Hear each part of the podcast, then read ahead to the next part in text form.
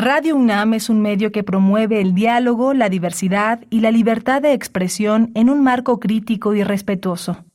Los comentarios expresados a lo largo de su programación reflejan la opinión de quien los emite, mas no de la radiodifusora. Radio UNAM presenta Prisma RU. Una mirada universitaria sobre los acontecimientos actuales. Prisma RU. Relatamos al mundo.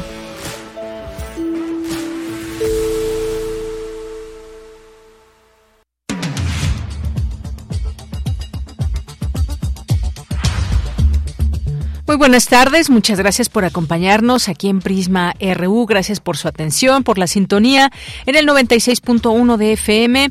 Saludos a quienes nos escuchan en cualquier parte de México y el mundo en www.radio.unam.mx.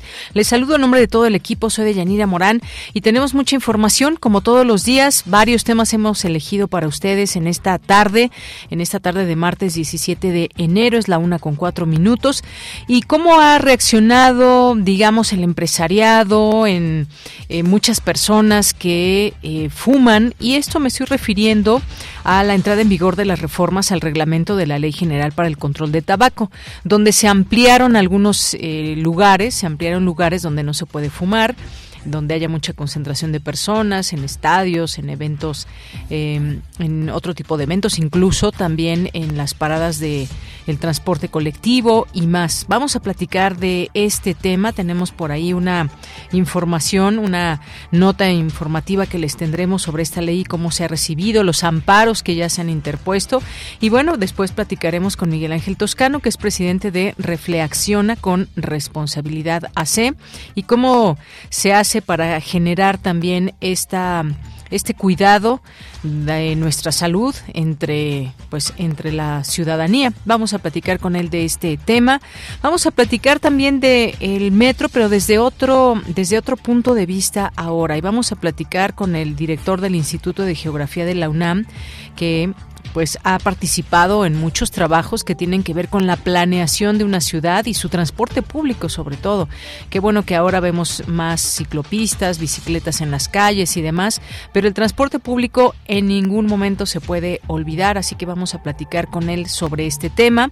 Vamos también a intentar enlazarnos hasta Oaxaca con María Elena Ríos, que es saxofonista, quien es víctima de tentativa de feminicidio por agresión con ácido en 2019 y que de pronto ayer en una audiencia de la que no fue avisada a tiempo, intentaban dejar libre a su agresor, Juan Antonio Vera Carrizal, que pudo haber salido libre el día de ayer, intenta salir libre y bueno, ella tiene toda esta información, ha estado muy activa en redes sociales para pedir ayuda, pedir auxilio prácticamente y que esto llegue a todas las instancias que tienen que ver con la eh, generación de justicia en este caso.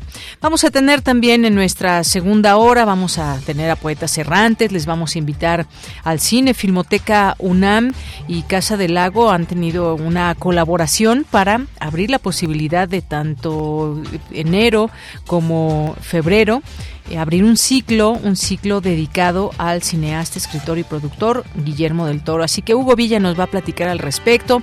También tendremos literatura, cultura y más aquí en Prisma RU. Es la una de la tarde con seis minutos y desde aquí relatamos al mundo.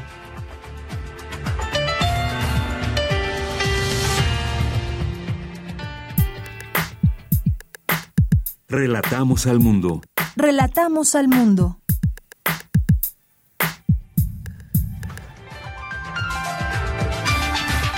En la información universitaria, la Comisión Especial para la Atención de la Emergencia por COVID-19 de la UNAM informó que durante noviembre y diciembre de 2022 se observó en nuestro país un aumento en el número de casos de infecciones respiratorias en general, incluidas COVID, influenza y neumonía. Destacó que la mayoría de los casos confirmados de COVID-19 son ambulatorios y la proporción de casos que requieren hospitalización es muy baja, así como el número de defunciones. Democracia y militarización son términos opuestos, por lo que no puede existir una democracia militarizada, señaló el politólogo Jorge Javier Romero. La universitaria Ana María Cheto se integra al Comité Directivo Mundial de Ciencia Abierta de la Organización de las Naciones Unidas para la Educación, la Ciencia y la Cultura. En la información nacional, el presidente Andrés Manuel López Obrador afirmó que pese a las inconformidades por la entrada en vigor del reglamento de la Ley General para el Control del Tabaco, es primordial la salud de la población. El director general de la Organización Mundial de la Salud, Tedros Adhanom, reconoció la reforma a la Ley General para el Control del Tabaco en México que prohíbe su consumo en espacios públicos. Alejandra del Moral se registró como precandidata a la gubernatura del Estado de México. Encabeza coalición Va por México, integrada por el PRI, PAN, PRD y Nueva Alianza. Destaca Lorenzo Córdoba que la tolerancia es necesaria para la democracia. Advirtió que México es uno de los países donde más ha aumentado la polarización política en los últimos 10 años. Habrá que ver todas y cada una de las causas que llevan a esta polarización política. Y en la información internacional, este martes inicia el juicio contra Genaro García Luna en Nueva York. Está acusado de cinco cargos, entre ellos participar en una empresa criminal, conspirar para el tráfico de cocaína y mentir a las autoridades de Estados Unidos. Y en la cultura, la Secretaría de Cultura de México y el Instituto Nacional de Bellas Artes lamentan el deceso del artista visual de origen canadiense Alan Glass. Desde 1963 desarrolló en México una fructífera trayectoria que le mereció reconocimientos, entre ellos la Medalla Bellas Artes 2017. Hoy en la UNAM, ¿qué hacer? ¿Qué escuchar? ¿Y a dónde ir?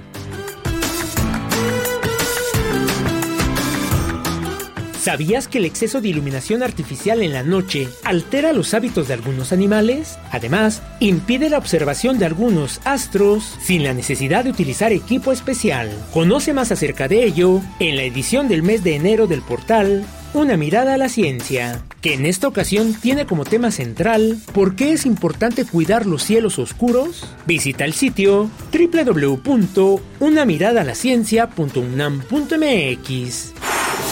No te puedes perder una emisión más de la serie Derecho a Debate, espacio radiofónico en el cual se analizan los temas de coyuntura nacional e internacional desde una perspectiva jurídica multidisciplinaria, donde la difusión de los derechos humanos y la cultura de la legalidad son siempre el eje rector de dichas discusiones. La serie Derecho a Debate se transmite todos los martes a las 16 horas a través de la frecuencia universitaria de Radio UNAM. 96.1 de FM y en línea a través de nuestro sitio oficial www.radio.unam.mx. Ya se encuentra abierta la convocatoria de los talleres libres del Chopo. Podrás participar en diversas disciplinas como redacción, literatura, escritura avanzada, periodismo cultural, psicología del arte, teatro, danza, artes plásticas, dibujo, fotografía digital y teatro juvenil. Del 16 de enero al 17 de febrero podrás inscribirte a cualquiera de estos talleres, los cuales serán impartidos de febrero a junio de 2023. Para mayores informes ingresa al sitio oficial del Museo Universitario del Chopo o consulta sus redes sociales. Y recuerda, la pandemia por COVID-19 aún no termina. Continuemos con las medidas sanitarias recomendadas para evitar un contagio.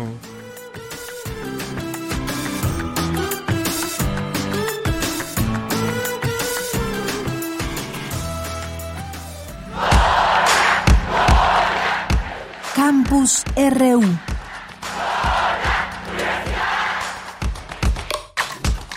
Una de la tarde con 12 minutos iniciamos nuestro campus universitario en este martes 17 de enero. Vamos con Dulce García. La UNAM organizó la conferencia Recuperación de la capa de ozono. ¿Qué se espera en los próximos años?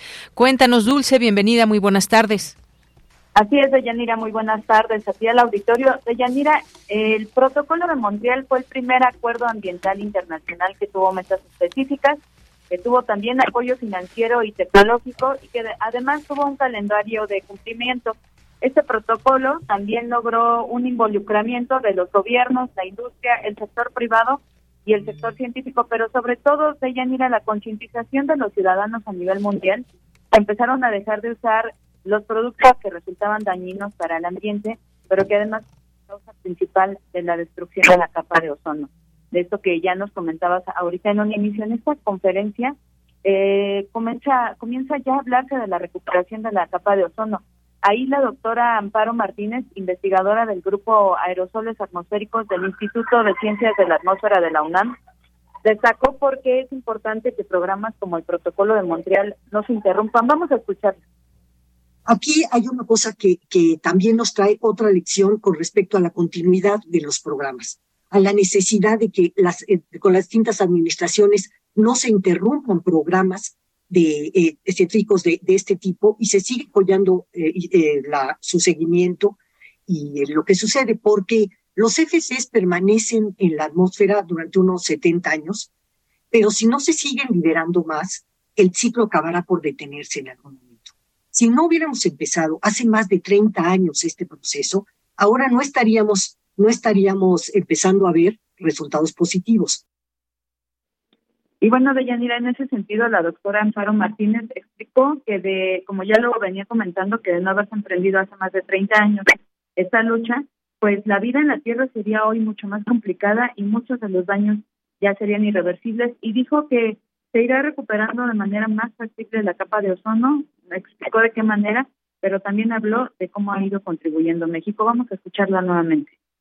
Por eso eh, se calcula que si seguimos avanzando en esta, en esta dirección, hacia 2060 ya se habrán recuperado los niveles de la, de la capa de ozono de antes de 1980. Bueno, si no se hubiera apoyado la, la investigación de manera continua, tampoco nos hubiéramos dado cuenta que de algunas interacciones como las que dieron lugar a la enmienda de Kigali, al descubrir que las sustancias con las que se sustituyó a los CFCs y a los HFCs no dañaban la capa de ozono, pero estaban contribuyendo al calentamiento global de manera muy peligrosa. Empezamos a ver que los problemas globales tienen interacciones en donde debemos estar todos eh, eh, vigilantes, donde debe de haber un, seguimiento eh, continuo. México ha desarrollado más de 120 proyectos de inversión para eliminar el consumo de las sustancias agotadoras del, del ozono estratosférico. Y bueno, Deyanira, finalmente la académica destacó que este esfuerzo no ha sido sencillo, pero que se ha logrado y sobre todo que debe continuarse. Esta es la información. Bien, pues muchas gracias, Dulce. Muy buenas tardes. Gracias a ti, muy buenas tardes. Un tema muy, muy importante que tiene que ver con la capa de ozono y qué hay para los siguientes años. Vamos ahora con Cindy Pérez Ramírez. Destaca Lorenzo Córdoba, consejero presidente del INE, que la tolerancia es necesaria para la democracia. ¿Qué tal, Cindy? Muy buenas tardes. Adelante. ¿Qué tal, Deyanira? Muy buenas tardes a ti y a todo el auditorio. La polarización y la intolerancia erosionan el respeto y el reconocimiento de las legítimas diferencias de opinión soporte para el funcionamiento de las democracias. Así lo dijo el consejero presidente del INE, Lorenzo Córdoba, en la conferencia Fake News y Polarización, dos grandes amenazas para la democracia. Esto en el marco de clausura del diplomado organizado por el Instituto de Investigaciones Jurídicas de la UNAM, elecciones, representación política y gobernanza electoral, reglas, actores, procesos e innovación democrática en su edición 2022. Tolerancia y democracia forman parte de un binomio indisoluble sin el cual la democracia es absolutamente impensable. La polarización per se tiende a erosionar la tolerancia y constituye como narrativa, esta es la descalificación, la contraposición de el nosotros contra el ustedes, del pueblo contra los enemigos del pueblo. México es uno de los 40, de, uno de los países de los 40 que fueron medidos en donde más ha aumentado la polarización política en los últimos tiempos. La polarización es un instrumento de los autócratas. Córdoba Vianello señaló que una expresión de este contexto de desinformación y polarización son los ataques a instituciones electorales en todo el mundo, no solo en México descalificaciones verbales públicas provenientes ahora desde el poder, amenazas y agresiones a la integridad personal de los servidores electorales, de los eh, oficiales electorales, la asfixia presupuestal como una manera de minar la autonomía de estos órganos, intentos de reforma electoral que lejos de mejorar problemas buscan a través de las reformas eh, eh, aumentar los controles y mermar la independencia de estos órganos, o bien literalmente la captura entendida como colonización de los órganos electorales. En México, como saben, en, unos, eh, en un par de meses, dos meses y medio, tendrán que renovarse parcialmente el Consejo electoral del INE, se renovará entre otras la presidencia, vencer la tentación de colocar a correos de transmisión o a correveidiles, a personajes que actúen como correveidiles de los actores políticos, de los partidos políticos, es siempre una, eh, eh, una tentación muy grande. Deyanira, estas fueron algunas reflexiones del consejero presidente del Instituto Nacional Electoral, Lorenzo Córdoba, quien concluirá el 3 de abril su encargo que ha ejercido desde 2014. Cabe recordar que la Cámara de Diputados iniciará en febrero la disputa por la designación de cuatro nuevos consejeros, incluido el titular del INE. Esta es la información. Bien, pues muchas gracias, Cindy. Buenas tardes. Muy buenas tardes. Los temas que tienen que ver ahí con la democracia y cómo se genera todo este tema que va acompañado de muchos otros conceptos y sobre todo acciones en torno a, a la democracia en México. Vamos ahora con mi compañera Virginia Sánchez. Expertos analizan en seminario la desmilitarización en México. ¿Qué tal, Vicky? Cuéntanos. Muy buenas tardes. Hola, ¿qué tal, Deya? Muy buenas tardes a ti y al auditorio de Prisma RU. Al hablar de militarismo hay mucho que exigir principalmente en el poder legislativo en torno a cómo se han dimensionado las normas que actualmente rigen la democracia en este país y las relaciones cívico-militares y qué controles están dando para que las instituciones militares se dediquen exclusivamente a las funciones para lo que fueron creadas. Así lo señaló Daira Arana Aguilar, directora general de la Organización de Asuntos Internacionales Global South MX, durante la primera mesa del seminario Desmilitarizar a México, ¿dónde estamos y hacia dónde vamos? que organiza el Instituto de Investigaciones Jurídicas de la UNAM. Y esto fue durante la primera mesa de este seminario donde se abordaron algunas reflexiones conceptuales sobre la militarización. Por su parte, el politólogo Jorge Javier Romero señaló que no puede existir democracia militarizada porque el tema central es quién ejerce el poder y quién pone las reglas. Escuchemos. Y si la democracia es el ejercicio del poder de la ciudadanía, del demos, los ciudadanos las ciudadanas que este, conscientemente participan en los asuntos públicos y limitan el ejercicio del poder, evidentemente el poder no puede tener un carácter militar donde la lógica es la fuerza de las armas. Y aunque el Estado finalmente, todo Estado, es una organización con ventaja competitiva en la violencia, es decir, que puede poner las reglas, el asunto es quién pone las reglas y quién es y cuál es la legitimidad de esas reglas. Y si las reglas las ponen los militares y el ejercicio de esas reglas se basa en el poder, entonces, por supuesto, no hay democracia posible. En tanto, Pedro Salazar, investigador del Instituto de Investigaciones Jurídicas, señaló que al montar gran parte de un gobierno en las estructuras militares es un rasgo de pensamiento y comportamiento autoritario y esto dijo se opone a la democracia. Escuchemos pues lo que ves cuando hay una apuesta tan fuerte en el discurso, en lo simbólico y en los hechos políticos por eh, montar, digamos, gran parte de tu gobierno en las estructuras militares, pues lo que tienes ahí son rasgos de, de pensamiento y de comportamiento autoritario. Y ahí, pues, en eso, al final, López Obrador le ha dado la mayor felicidad de todas a Felipe Calderón. Consumó consumó lo que Calderón no logró hacer y en ese sentido creo que si hay un empate y ese empate es una lógica para utilizarlo como lo hemos utilizado hoy, militarista, que es incompatible con una lógica democrática. Este seminario Desmilitarizar a México, ¿dónde estamos y hasta dónde vamos? Se llevará a cabo hasta el jueves 19 de enero y se puede seguir en el Facebook Live del Instituto de Investigaciones Jurídicas de la UNAM. Este es el reporte de hecho. Gracias, Vicky. Muy buenas tardes. Buenas tardes. Bien, pues continuamos y estas preguntas que nos siguen eh, rondando, ¿por qué desmilitarizar o por qué militarizar en todo caso? ¿O cómo se llega a una desmilitarización? ¿Cuál es el contexto que se vive?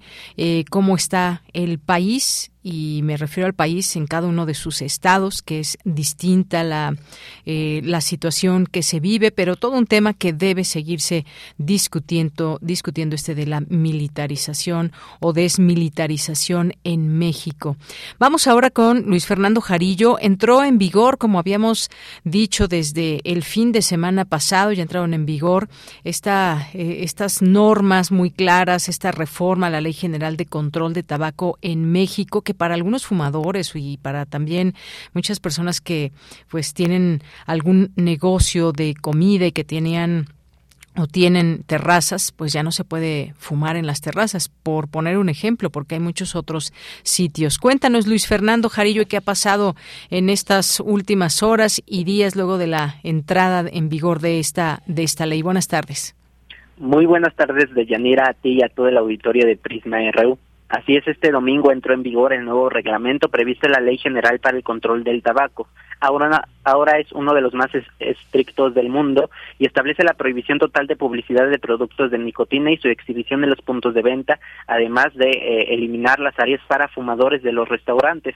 Y es por este motivo que se estima pequeños comerciantes y restauranteros comiencen a realizar amparos para evitar que estas medidas les afecten.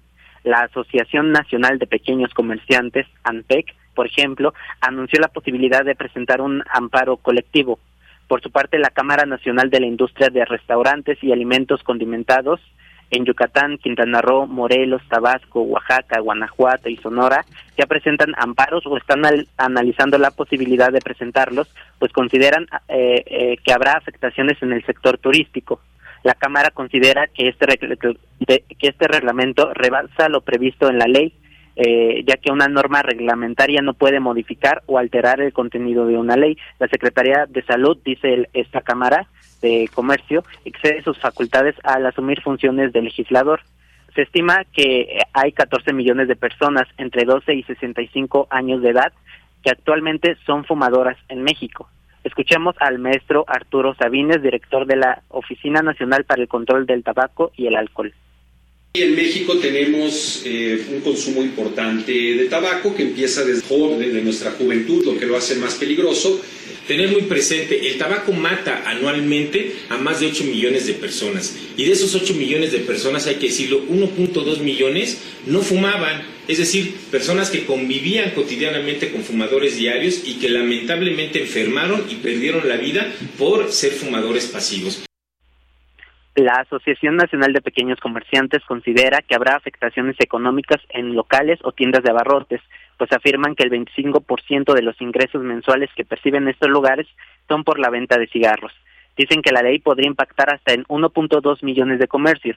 La asociación además dice que el nuevo reglamento podría tener efectos contraproducentes e incrementar el mercado negro de cigarrillos.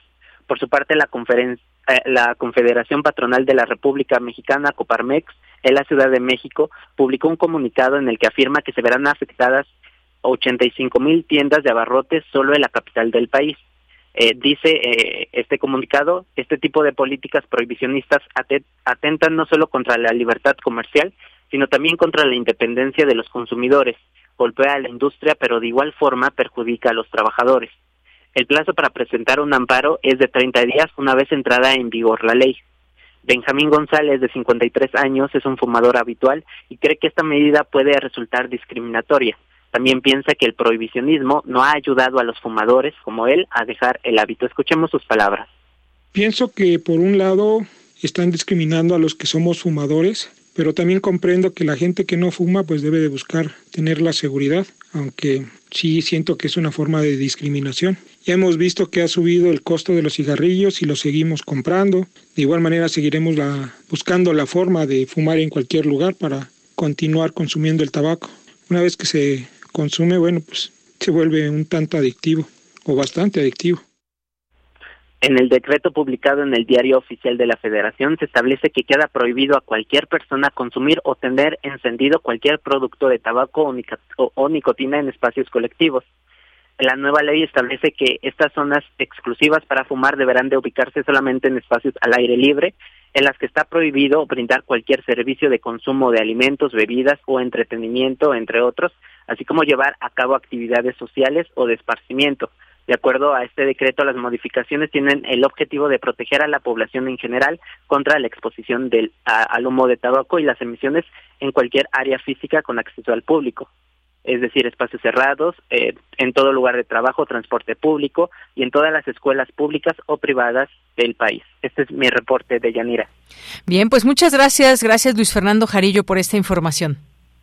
Hasta luego. Hasta luego, buenas tardes. Prisma RU. Relatamos al mundo.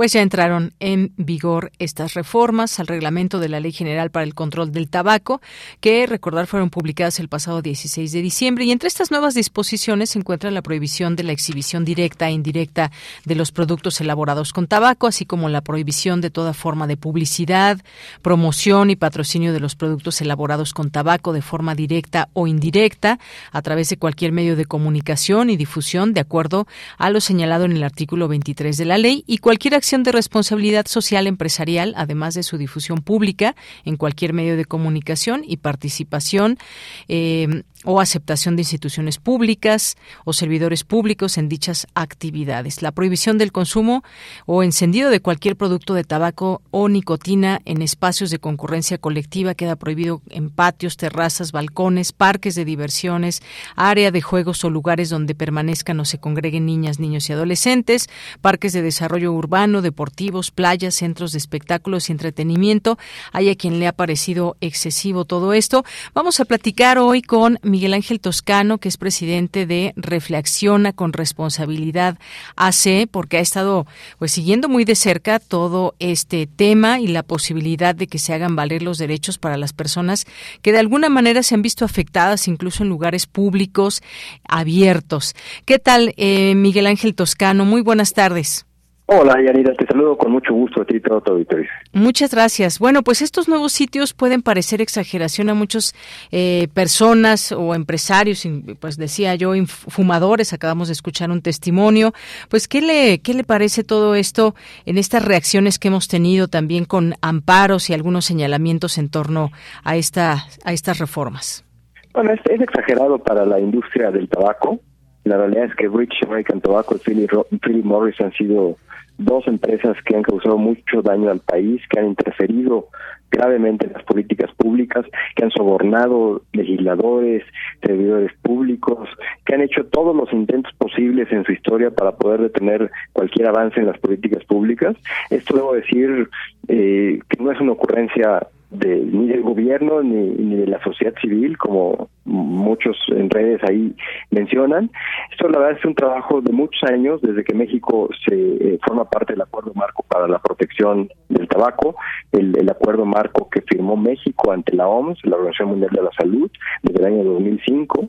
Eh, la OMS eh, no solo mide no solo eh, pide que los países se comprometan con, con los acuerdos firmados y publica año a año cómo vamos los países. México estaba en, entre rojo y amarillo en, la tabla media baja, digamos, como uno de los peores países de América Latina, a pesar de la ley del 2008. Como tú sabes, esa ley permitía incluso que se pudiera tener publicidad todavía dirigida para mayores de edad, aunque sabíamos que la industria tabacalera lo hizo para hacerlo a menores de edad, el, mercado justo al que están dirigidos.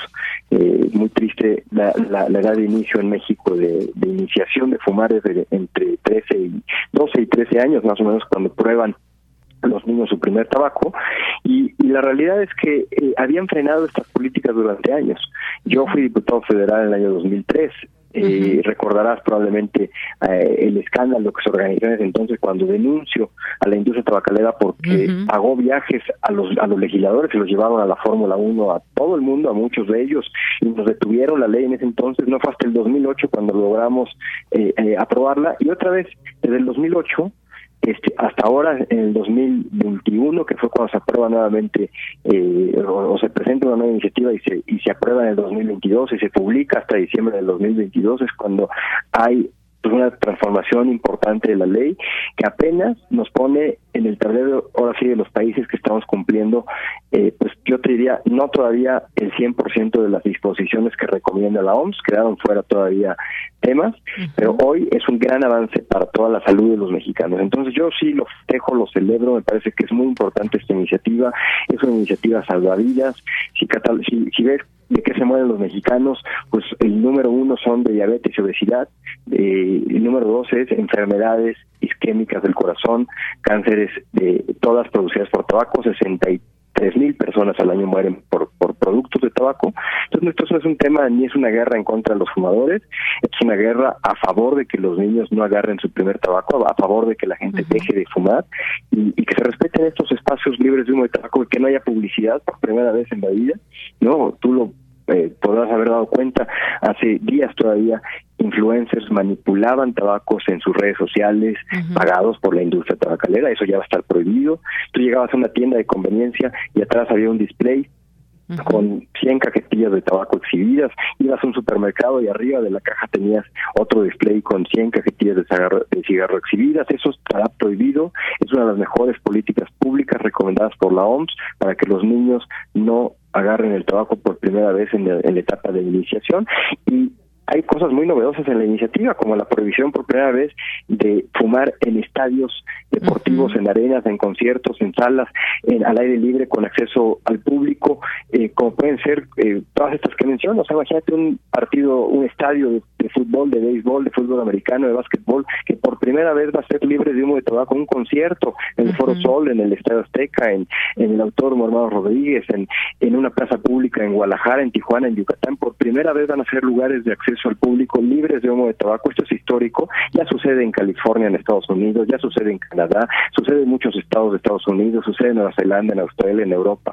La verdad es que esto sucede ya hace mucho en muchos países y, no se quejan, no no tronaron los establecimientos, no este y, lo que sí pasó en ese hace hace 20 años cuando lo hicieron en Canadá, claro que los establecimientos estaban enojados, claro que se ampararon patrocinados por la industria tabacalera como lo van a hacer ahora. Es como un poquito cuando se hizo la primera calle peatonal más importante de México, en la calle de Madero, en el centro histórico de la Ciudad de México. Recuerdo que todos los establecimientos mercantiles se quejaban porque ahora la gente ya no podía llegar en coche a la puerta de su establecimiento. ¿Y qué fue lo que pasó? Hoy es la calle más importante peatonal de todo México, con ventas de las ventas más importantes que tiene la ciudad. Y la verdad es que eh, es una falacia total de que gracias a que estamos prohibiendo la exhibición de productos de tabaco, eh, los pequeños negocios van a van a estar en peligro y, van a cerrar sus puertas. Es una mentira más de la industria tabacalera de Yanira. Así es, bueno, pues sí, muchas cosas que conllevan todo esto. Y algo que hay que destacar hoy, por ejemplo, es lo que dijo el director general de la Organización Mundial de la Salud, que reconoció la reforma la Ley General para el Control del Tabaco en México que prohíbe su consumo en espacios públicos. Ya mencionaba usted, eh, Miguel Ángel Toscano, estos distintos sitios que de pronto pues, se nos hace hasta un sueño que, por ejemplo, en un estadio o en un concierto de estos que son masivos, pues esté prohibido ya el consumo de tabaco. Ahora bien, ¿cómo promover una participación ciudadana activa en la denuncia de violaciones a la ley? Porque recuerdo aquella ocasión en cuanto ya no se podía fumar en lugares cerrados, pues algunos veían la manera de cómo pues a cierta hora cerraban las puertas del negocio y entonces todo mundo podía fumar dentro, lo cual estaba en, violación a la ley. ¿Cómo hacer, cómo generar una participación ciudadana activa? Pues una muy buena pregunta. El 90% de la población mexicana de Yanira no fuma, no fumamos. Y siempre hemos sido víctimas eh, dicen que los discriminados son los fumadores. No, los discriminados hemos sido nosotros. Las terrazas siempre fueron reservadas para las, personas fumadoras. Eh, a nosotros no nos dejaban eh, acceder a esos lugares o no queríamos, pero la verdad es que violaban la ley de una manera recurrente. O sea, eh, proliferaron estas pseudoterrazas que no cumplían absolutamente con nada de lo que la ley anterior eh, decía. Entonces, lo que tenemos que hacer es levantar la voz.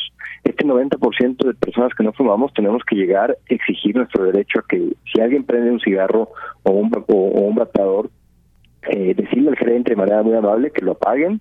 Este, si no, hay que denunciar nosotros ponemos a tu disposición nuestra página arroba rescatadores MX, bueno, nuestras redes sociales, en Twitter, en Instagram, en TikTok, en Facebook, rescatadores MX. Ahí recibimos todas las denuncias. Lo que sí pedimos es una evidencia, una fotografía, un video, porque no, no podemos denunciar establecimientos nada más porque alguien nos dijo que, están fumando. Necesitamos una evidencia y nosotros nos encargamos de la denuncia ante la autoridad correspondiente, que es la COFEPRIS, y la COFEPRIS a su vez eh, lo que hace es que va a mandar esta, esta queja, esta denuncia a los estados y los estados harán las visitas de verificación correspondientes. Nada más para darte un dato, el último año hicimos más de mil denuncias ciudadanas de parte nuestra. Eh, yo creo que un 70% fue atendida por la autoridad sanitaria. Muchos de estos establecimientos fueron sancionados, fueron clausurados, fueron suspendidos de manera temporal, de manera parcial. No queremos evidentemente llegar a estos extremos, pero sí lo que te tengo que decir es que hay una gran, gran irresponsabilidad de algunos empresarios, léanse los casinos en todo el país, léanse eh, algunos antreros, dueños de bares, que no les importa que a las 11 de la noche dicen aquí es un lugar para fumar y eso está estaba estrictamente prohibido en la ley anterior, lo está en la actual y esperemos que cumplan y so pena de no hacerlo, pues podrán ser sancionados con una multa de hasta un millón de pesos. Así es. Y bueno, por último te eh, eh, preguntaría, Miguel Ángel Toscano, ¿cómo hacer respetar el reglamento y a quién le toca, por ejemplo, en un sitio de trabajo denunciar, en una parada de transporte público, en un estadio entre miles de personas que puedan eh, congregarse o en un concierto? ¿A quién le corresponde y cómo estar en esta vigilancia donde seguramente habrá fumadores que intenten desafortunadamente transgredir esta, estas reformas? estas leyes. Tristemente México no es, eh, hay países, tú lo has visto, hay muchos videos de TikTok donde recuerdo uno que acabo de ver en, en un estadio de béisbol en San Diego, donde una señora prende un cigarro y en tres minutos llega un policía y la sacan la señora al principio se burla y, y, la literal la agarra de las greñas y la saca y, la esposa y se la lleva. y, eso es lo que hay que hacer, o sea, la verdad es que digo, no es lo que hay que hacer, quisiéramos que la gente fuera muy respetuosa. Este, hoy lo que nos toca es que el 90%, insisto, de los que no fumamos exijamos nuestro derecho a, fumar, pero ¿a quién le toca? Le toca número uno al dueño del establecimiento. O sea, si va a haber un partido de fútbol en la Azteca, bueno, pues tendrán que hacer operativos eh, muy importantes para que en la entrada desde la entrada se verifique que no puedan entrar con productos de tabaco y, ahora sí que aquí está el bote de basura, échenlos por ahí. Le toca al dueño del establecimiento, al restaurante, al dueño del bar, al gerente si no es el dueño. Esos son los principales responsables de aplicar la ley. Los segundos somos los ciudadanos que tenemos que exigir que se cumplan. Y los terceros, por supuesto, es cuando la autoridad reciba la queja ciudadana, deberá hacer la denuncia, eh, atender la denuncia y, hacer la visita de verificación. Yo honestamente creo que no tenemos que llegar hasta allá. eh, podríamos tener eh, pues el respeto total y la prohibición total de, no fumar. Esto no es un tema de preferencia de que me están restringiendo mis derechos, un tema de salud. ¿Por qué el mesero, por qué el garrotero, por qué la gente que trabaja en estos lugares tendría que hablar del humo del tabaco todo el tiempo? Simplemente porque somos eh, en México tenemos la industria de la hospitalidad, como dicen ellos, del turismo y de los restaurantes. Creo que no. Creo que eh, ganamos más los mexicanos teniendo estos espacios. Muy bien, pues quiero agradecerte, Miguel Ángel Toscano, es que el que nos hayas eh, hablado de todo esto y cómo puede promoverse una participación activa por parte de la ciudadanía. Ahí nos dejas estas redes sociales de rescatadores y bueno, pues gracias por estar en este espacio de Prisma RU de Radio UNAM. Con mucho gusto te saludo a ti y a todo tu Gracias, hasta luego. Miguel Ángel Toscano es presidente de Reflexiona con Responsabilidad AC y este tema del reglamento de la Ley General para el Control del Tabaco, uno de los puntos de vista que hemos escuchado también desde la acción, ya habíamos escuchado también la parte médica que aquí tuvimos de parte de desde la Facultad de Medicina de la UNAM, de por qué promover, por qué es, es positivo promover este reglamento y la parte también de la ciudadanía. Continuamos. Queremos escuchar tu voz. Síguenos en nuestras redes sociales. En Facebook como Prisma RU y en Twitter como arroba PrismaRU. Bien, ya nos acompaña en la línea telefónica el doctor Manuel Suárez Lastra, que es doctor en Geografía por la UNAM y maestro en Planeación Urbana por la Universidad de California, Berkeley, Estados Unidos, egresado de la licenciatura en Ciencias Políticas y Administración Pública de la FESA Catlán. Su línea de investigación trata sobre la estructura urbana y el transporte. Es profesor en el posgrado de Geografía de la UNAM, ha colaborado en diversos estudios de movilidad ciclista que han dado pie a la construcción de la actual infraestructura ciclista en la Ciudad de México y es director del Instituto de Geografía de la UNAM. ¿Qué tal, doctor? Buenas tardes. Hola, Deyanira, buenas tardes. Un gusto saludarte a ti y a todo tu auditorio. El gusto también es mío, doctor. Pues con todo esto que está pasando en el transporte público, específicamente en el metro de la ciudad, el metro es un transporte público muy importante que debe mantenerse en las mejores condiciones para poder operar bien. ¿Qué errores se están cometiendo desde el punto de vista de movilidad? Porque ha habido retrasos, por ejemplo, y bueno, pues se alude a que puede ser un tema de mantenimiento. También el gobierno de la Ciudad de México deja entre ver que puede ser una afectación directa a las instalaciones. ¿Qué, podemos decir en este aspecto, doctor? Pues mira, yo creo que está eh, es bastante claro que ha habido una falta de mantenimiento sistemático desde hace muchísimos años, ¿no? Eh, y, y, es un sistema de transporte muy robusto que aguanta mucho, pero llega un momento donde donde pues pues no o sea no puede dar más, ¿no?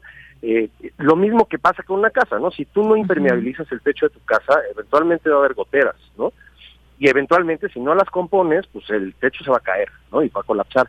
Es exactamente lo mismo. Entonces, en ese sentido, a ver, hubo, hay, ha habido eh, una serie de dictámenes técnicos sobre, eh, por ejemplo, cuando se cayó el tramo de la línea 12, que está eh, donde se aludía este, a, a, una cuestión de falta de mantenimiento. Cuando se quemó el centro control, también había una serie de problemas que tenían que ver con la falta de mantenimiento. Este año incluso el presupuesto que, eh, que se le asignó al metro, al metro aumentó mínimamente, ¿no? Eh, y no, desde mi punto de vista, en lo suficiente como para poder cubrir este, esas faltas, ¿no? Adicionalmente, bueno, pues el, si el gobierno eh, tiene alguna evidencia para este para decir que hay cosas además del, del mantenimiento, pues digo, puede ser que sea cierto o no, yo la, verdad es que no lo podría juzgar, pero sí está claro que hay una parte que tiene que ver con el presupuesto que se le asigna y eso genera que haya una cadena de este de, eventos que hacen que no nada más se afecte el sistema de transporte este metro, sino que se afecten el resto de los sistemas de transporte de la ciudad. Bien, pues sí, pues gracias en principio por este, por esta eh, respuesta, porque la falta de, mantenimiento sigue saliendo a flote en este sentido como tema, como usted decía, es un, transporte que aguanta mucho, pero pues sí también se requiere toda esta eh, revisión eh, diaria, semanal, mensual, lo que se tenga que hacer en las distintas pues áreas que conforman el metro. Y ahora que tenemos una guardia nacional ahí resguardando las instalaciones para cualquier eventualidad que se pueda dar. ¿Cuáles son estas circunstancias desde su punto de vista, doctor, que deben rodear a un transporte tan usado a diario para que la gente tenga confianza y diga, yo quiero transportarme en el metro porque es un transporte seguro, rápido, eficiente? Ah, yo pensaría que en principio el metro es un transporte seguro, ¿no? Si tú vas caminando por la calle y de repente te sientes inseguro y ves una estación de metro, te metes a la estación de metro, ¿no? Este, entonces, en principio, yo creo que ya es un, transporte que la gente considera seguro.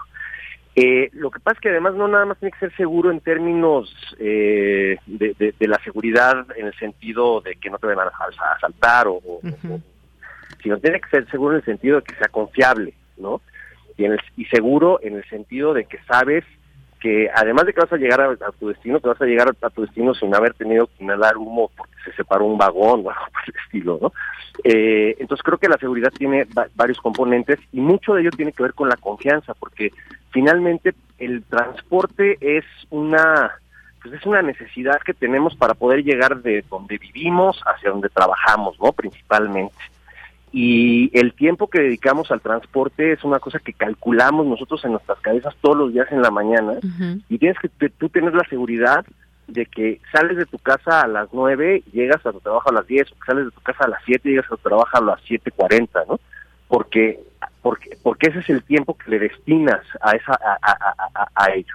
Ahora, este, eh, si hay nuevamente una serie de, de cuestiones que tienen que ver con eh, actos de la gente eh, que, que, que sean atípicos, pues no es como que estén en el Vox Populi, ¿no? O sea, no, no, no es como que los usuarios del metro estén hablando sobre un aumento en la inseguridad en, el, en, en, el metro, ¿no? Entonces tiene que ser, tendría que ser algún tipo de información que tenga este la, eh, del gobierno de la Ciudad de México que, al que no hemos tenido acceso este, el resto de los ciudadanos.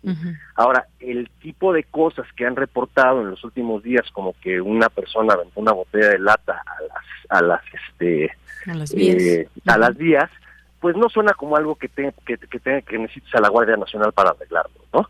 Es, parecería que con, que con un policía este eh, eh, es suficiente, ¿no? Y, y, creo que son el tipo de eventualidades que suceden todos los días en todos los sistemas de metro del mundo. Así es.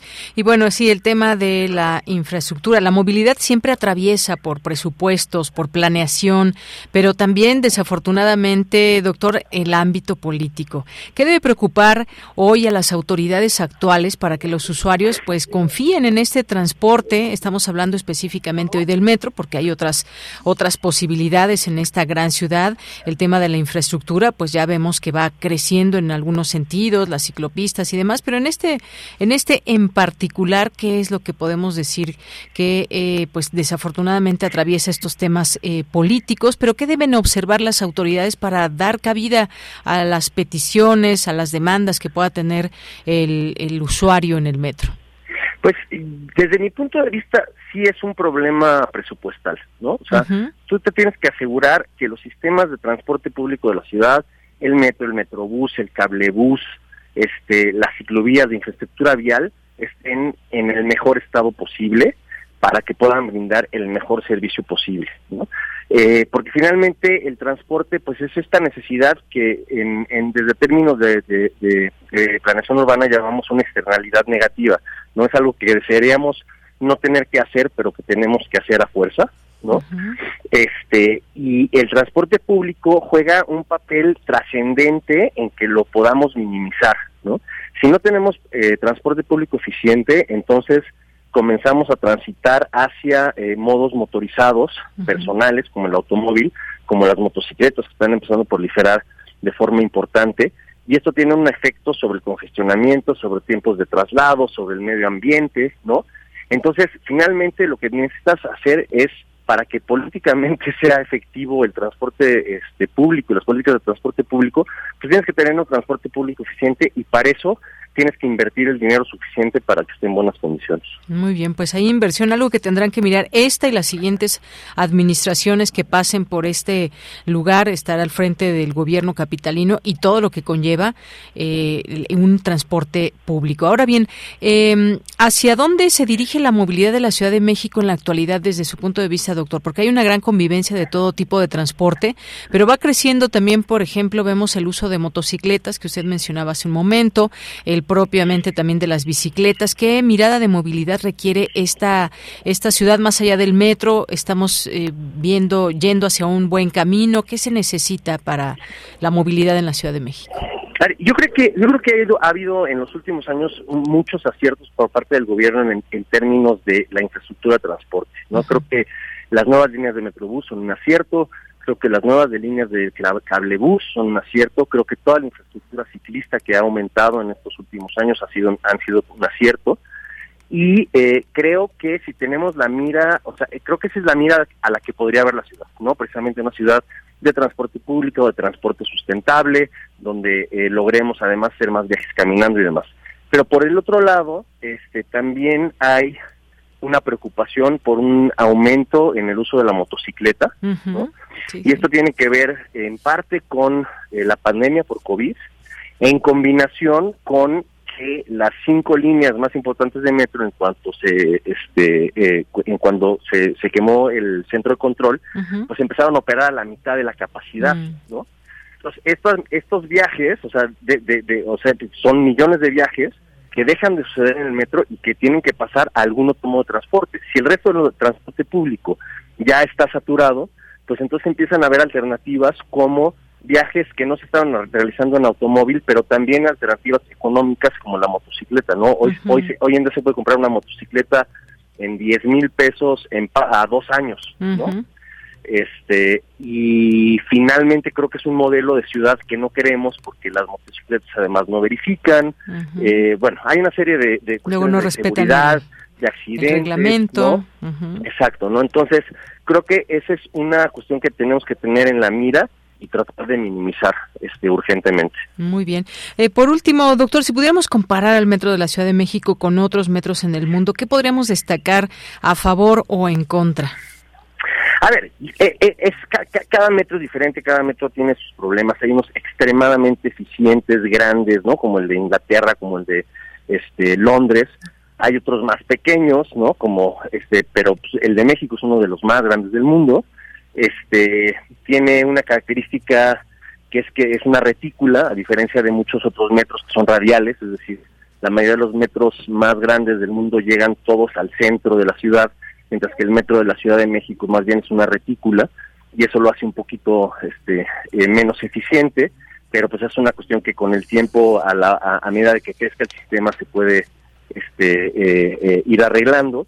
Pero también una de las cosas que habría que destacar es que por el uso que tiene, por la gran cantidad de usuarios que tiene, es uno de los que tiene el menor costo por pasajero. ¿no? A, a, la hora del SUAR.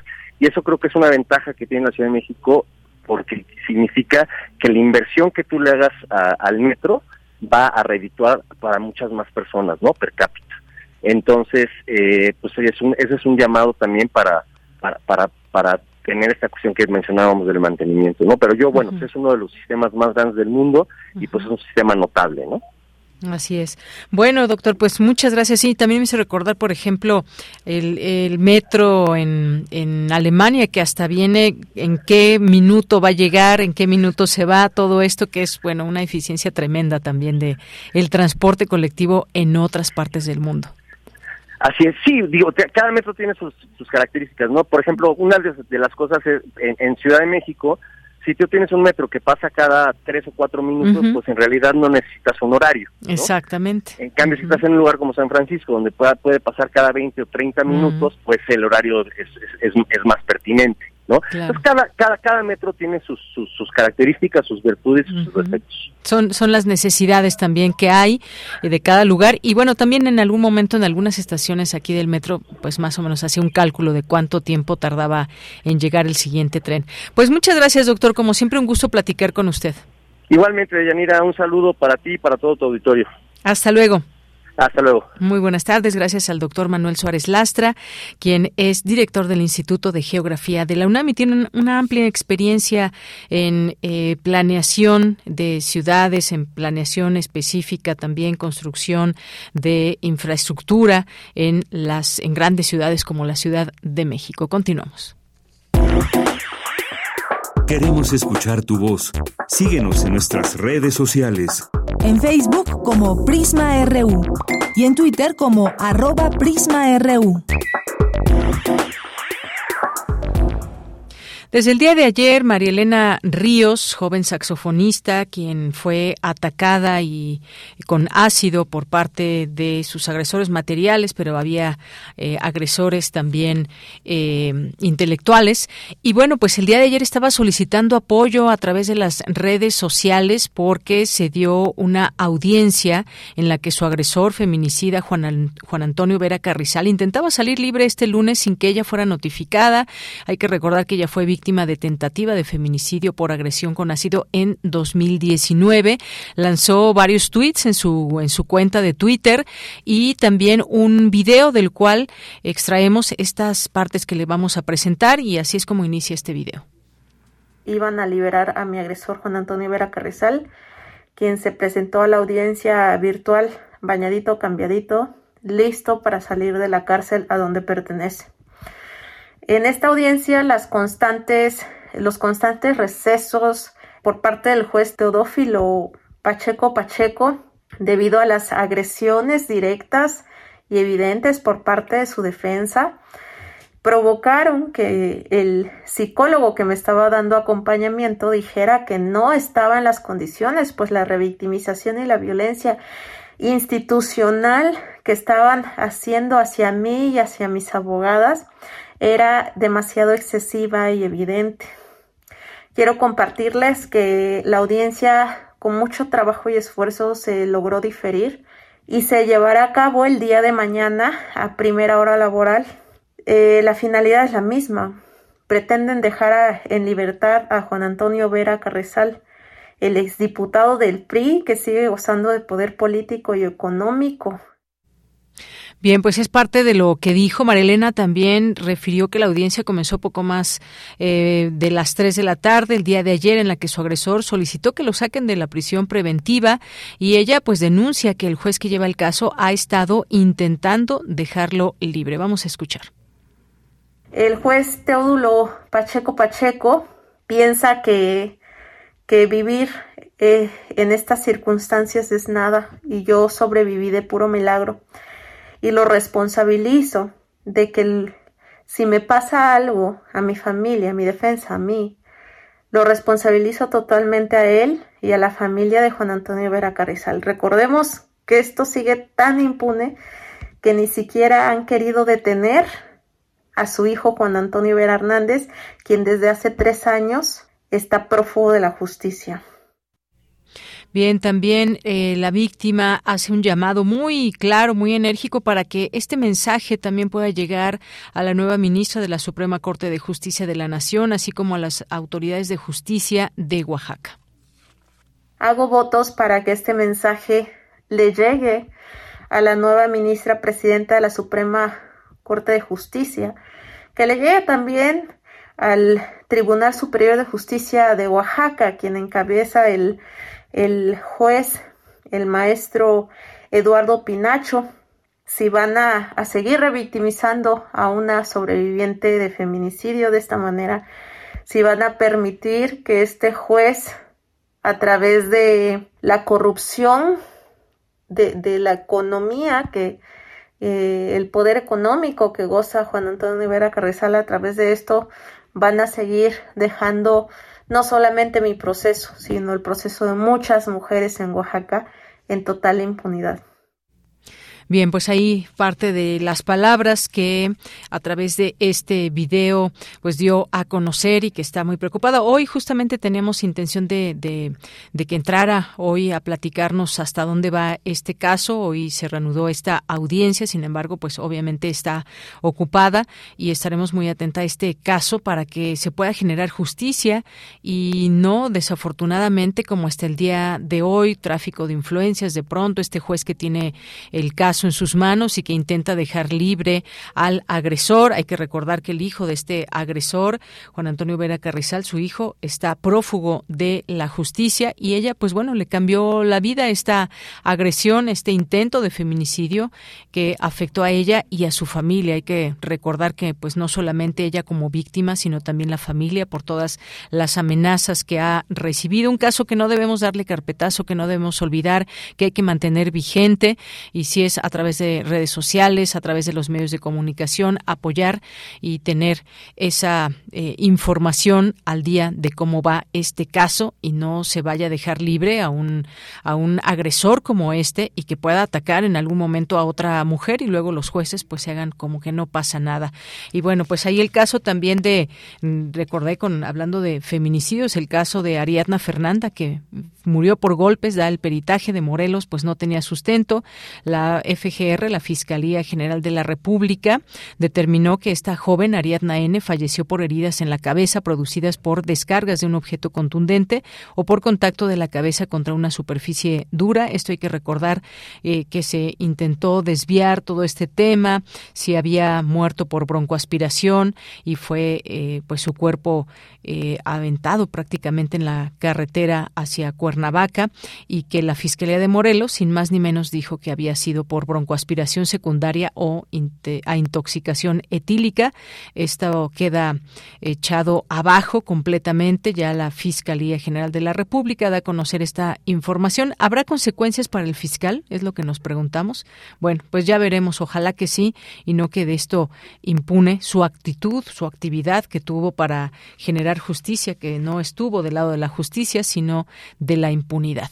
Son las dos de la tarde. Tenemos que ir a un corte. Regresamos a la segunda hora de Prisma RU. Porque tu opinión es importante, escríbenos al correo electrónico prisma.radiounam@gmail.com. 96.1 de frecuencia modulada. 860 de amplitud modulada, transmitiendo desde Adolfo Prieto 133 en la Colonia del Valle. Escúchenos en nuestra página web radio.unam.mx. Radio UNAM, Experiencia Sonora.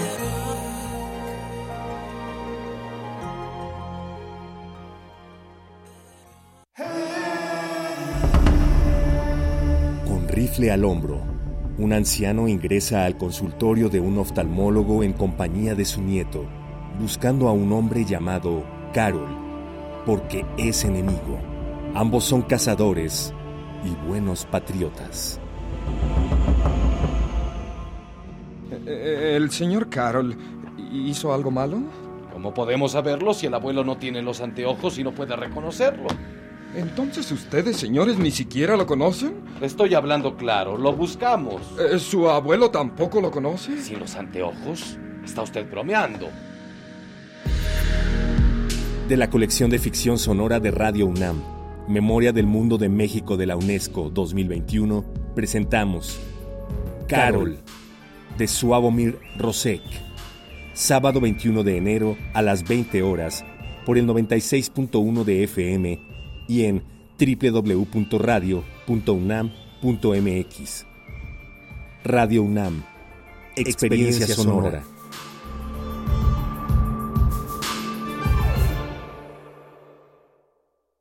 Yo tramité mi INE en México. Y yo en el extranjero. Mi INE es muy confiable porque tiene elementos que la hacen muy segura y es gratuita. La mía también. Con mi INE puedo votar, identificarme y hacer trámites bancarios en todo México. Con la mía también. Si tienes algún familiar o amistad que viva fuera del país, recuérdale que la INE del extranjero tiene el mismo valor que la de México y es válida para votar, identificarse o hacer cualquier trámite en territorio mexicano. Mi INE es mi voz en México. Y en el extranjero.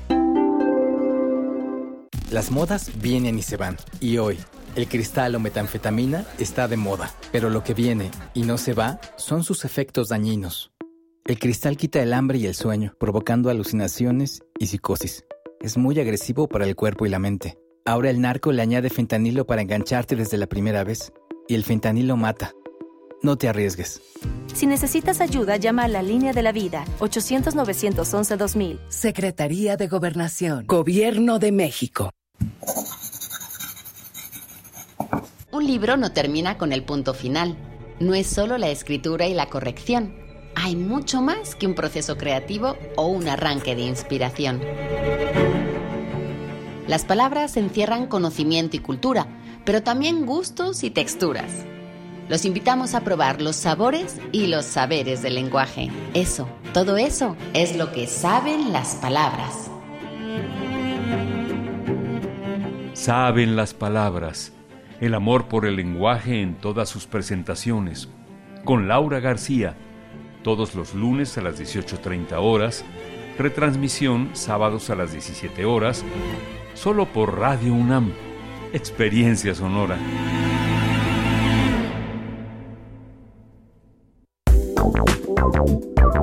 Queremos escuchar tu voz. Síguenos en nuestras redes sociales. En Facebook como Prisma RU y en Twitter como arroba PrismaRU.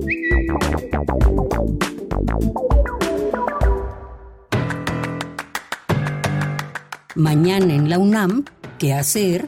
¿Qué escuchar? ¿Y a dónde ir?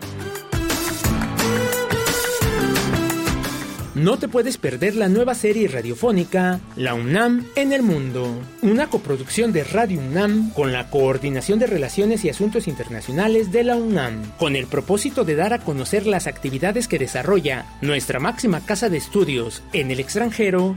Se abre este espacio radiofónico dedicado a difundir la labor que realizan cada una de las 13 sedes que existen a lo largo del mundo, las asignaturas que constituyen su oferta académica y los contenidos que definen su presencia cultural, además de conocer experiencias de la gente que ha estado presente en ellas. La nueva serie radiofónica, La UNAM en el Mundo, se transmite todos los miércoles a las 11 horas por el 96.1 de FM. La Coordinación Universitaria para la Sustentabilidad de la UNAM organiza el seminario Las crisis de la biodiversidad y la necesidad de cambios, que contará con la participación de Eduardo García Frapoli del Instituto de Investigaciones en Ecosistemas y Sustentabilidad de la UNAM, la doctora Leticia Merino, titular de la Coordinación Universitaria para la Sustentabilidad, el maestro Rafael Calderón de la UAM Coajimalpa y Yesenia Hernández del Foro Internacional Indígena sobre Biodiversidad. Conéctate mañana miércoles 18 de enero, en punto de las 10 horas, a través de las redes sociales de la COUS UNAM. El Colegio de San Ildefonso organiza la conferencia presencial La Inocencia Terrorista, que contará con la ponencia de Ángel Aurelio González Amos Orrutia. La cita es el próximo jueves 19 de enero, en punto de las 17 horas, en la sala José Clemente Orozco del Colegio de San Ildefonso. La entrada es libre, el cupo limitado y el uso de cubrebocas indispensable. Para Prisma RU, Daniel Olivares Aranda.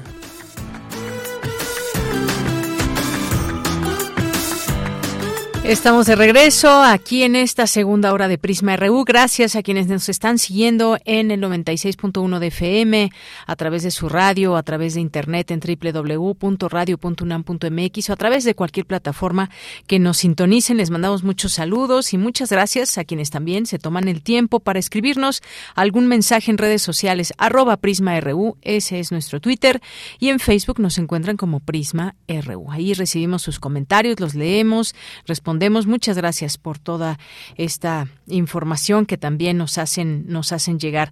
Gracias a Jorge Franos, dice mucha luz y protección para María Elena Ríos y que se haga justicia contra el acto criminal en su persona. Esta ley y jueces que decepcionan. Gracias, Jorge.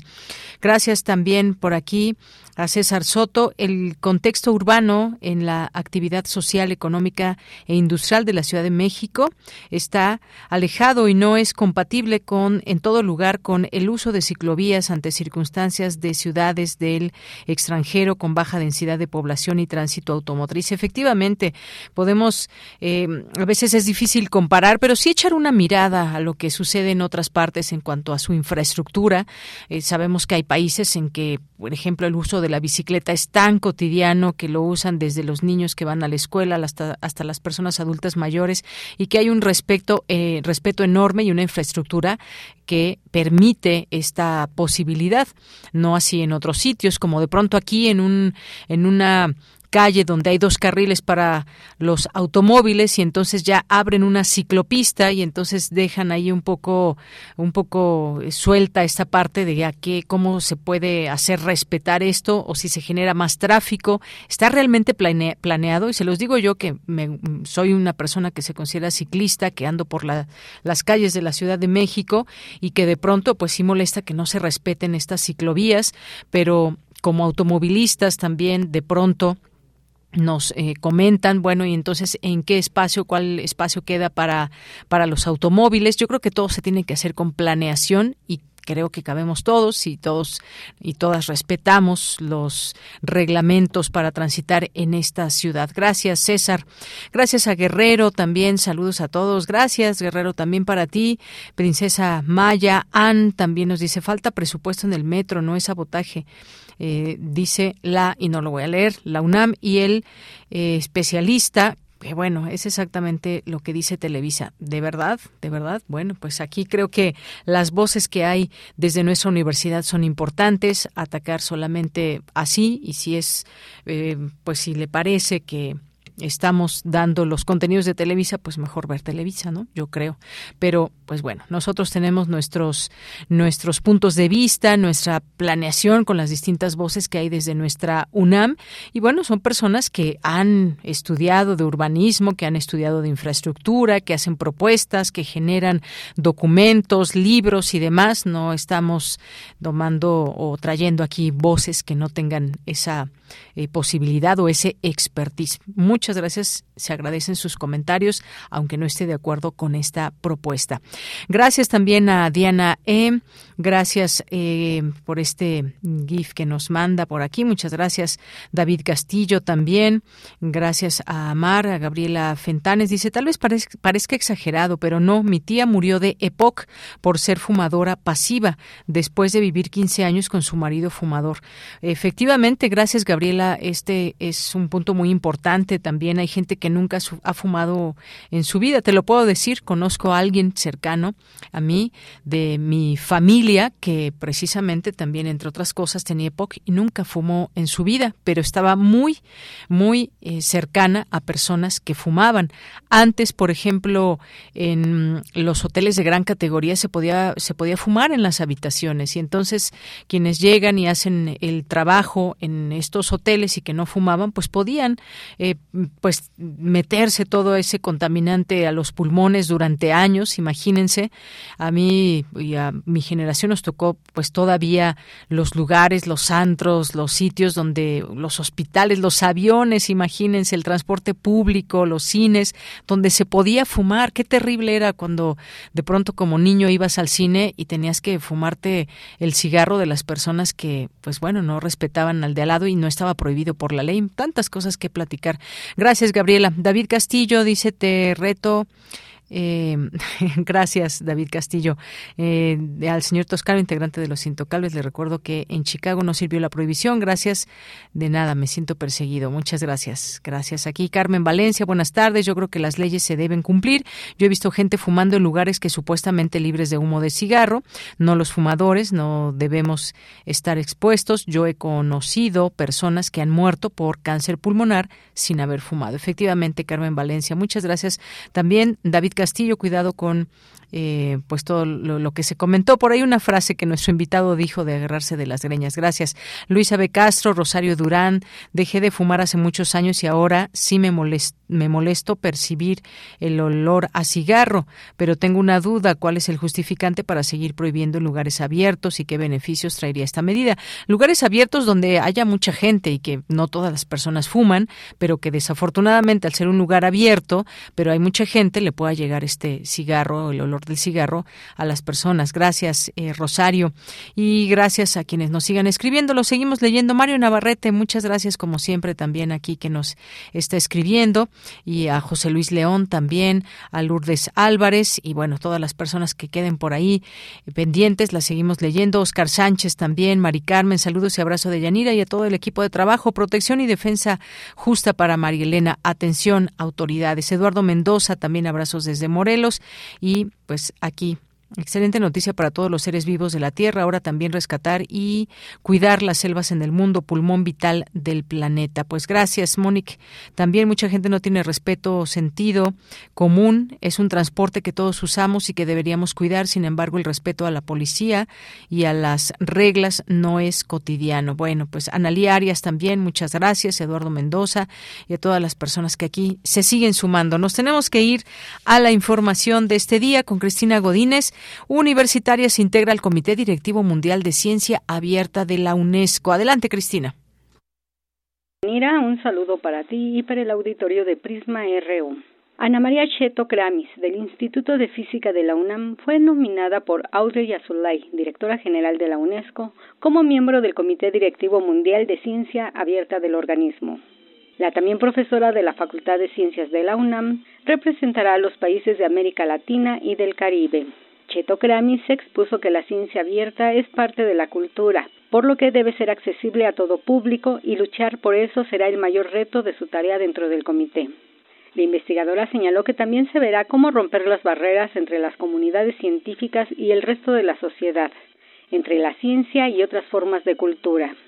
La exdirectora de la Facultad de Ciencias dijo que entre los objetivos del comité están generar conciencia acerca de las recomendaciones de la UNESCO sobre la ciencia abierta aprobada por los países miembros del organismo. Cabe señalar que los integrantes del comité son expertos en diferentes aspectos del tema, por lo que otra de sus metas será proveer a la UNESCO y a su Dirección General de una guía estratégica para la implementación de la recomendación en cada país, además de asegurar la inclusión de las perspectivas regionales e identificar iniciativas existentes.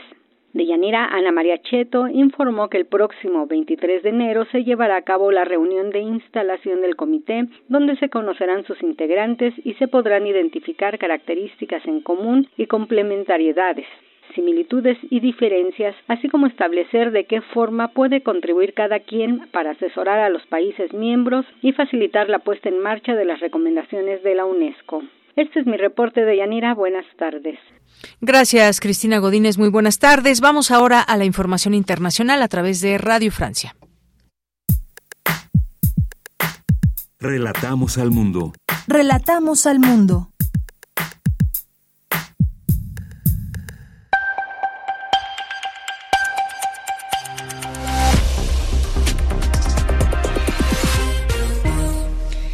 Hola a todos, bienvenidos a Radio Francia Internacional. Pilar Pérez nos acompaña en la realización técnica de esta emisión que comienza ya con un vistazo rápido a la actualidad internacional de este martes 17 de enero.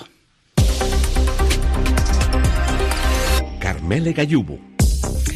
En Ucrania, los equipos de rescate hallaron esta mañana el cuerpo sin vida de un niño entre los escombros del edificio de viviendas que el sábado fue blanco de un misil ruso en Dnipro, en el este del país. Ahora, el balance víctimas se alza a 44 muertos y todavía hay 22 personas desaparecidas. Suecia, que preside este semestre la Unión Europea, califica ese bombardeo de crimen de guerra.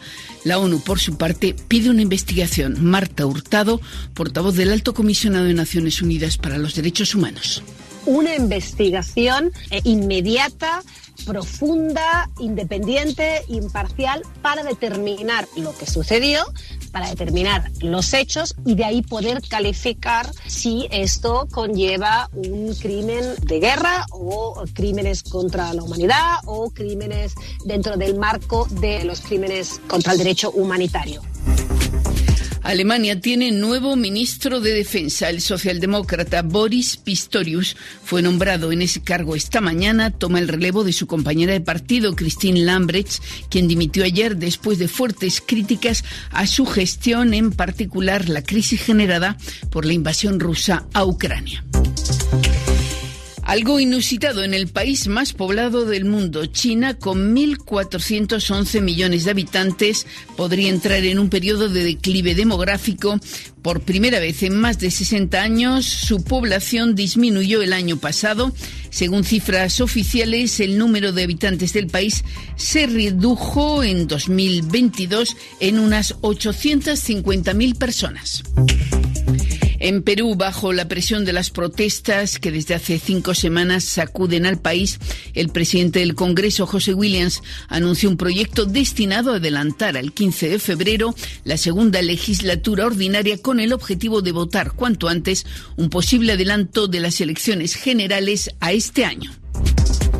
Y hoy comienza en Nueva York el juicio a Genaro García Luna, exsecretario de Seguridad Pública del gobierno mexicano bajo la presidencia de Calderón. Es el funcionario, exfuncionario mexicano de mayor rango en ser juzgado en Estados Unidos. Hasta aquí el resumen informativo. Queremos escuchar tu voz. Síguenos en nuestras redes sociales. En Facebook como Prisma RU y en Twitter como arroba PrismaRU. Se abre un ciclo para celebrar a Guillermo del Toro desde Filmoteca UNAM, en, eh, también en el cinematógrafo del Chopo. Y bueno, pues para ello nos va a platicar de esto Hugo Villa, quien es director de Filmoteca UNAM. ¿Qué tal, Hugo? ¿Cómo estás? Muy buenas tardes. Muy bien, muchísimas gracias. Buenas tardes. Es en Casa del Lago. En Casa del Lago, perdón, tienes toda la razón. En, la sala Lumière, que es además una de esas salas decanas del cine universitario eh, eh, que hay por ahí, por la ciudad. Así es, pues cuéntanos cómo, eh, una gran manera de celebrar a Guillermo del Toro. Así es, pues eso, como, como está en la recta final de esa, esa extraña cosa que sucede en Hollywood que se llama la temporada de los premios, y ya ganó un par de ellos con, con Pinocho, y tuvimos para cerrar la programación del año pasado eh, funciones de Pinocho en diferentes sedes de la universidad, por supuesto alguna ya al aire libre en la misma Casa del Lago, este, pues un poco estamos revisitando algunas películas emblemáticas de su carrera. Eh, vamos a empezar en eh, la Sala Lumière el 21 de enero eh, con eh, Cronos, eh, una película que gana la semana en la crítica en Cannes y gana nueve Arieles, eh, el primero que gana como mejor película y mejor director y por supuesto también mejor guion, también conocida como La Invención de Cronos, su ópera prima de la que además escribe el guion eh, con Federico Lupi, un, un eh, gigante del cine iberoamericano, de la actuación, eh, y con Ron Perlman, que se convertiría a partir de ese momento ya un poco en el actor fetiche del propio Guillermo. Y luego, el 22 de enero, pasamos El laberinto del fauno, una eh, coproducción España, México, Estados Unidos, una película de 2006, tres premios Oscar, mejor fotografía, mejor dirección artística y mejor maquillaje, y siete premios Goya. Eh, o sea que también tiene ahí una calidad enorme, es uno de estos eh, lugares en los que eh, emocionales en los que eh, visita a sus monstruos que después se van repitiendo estéticamente en diferentes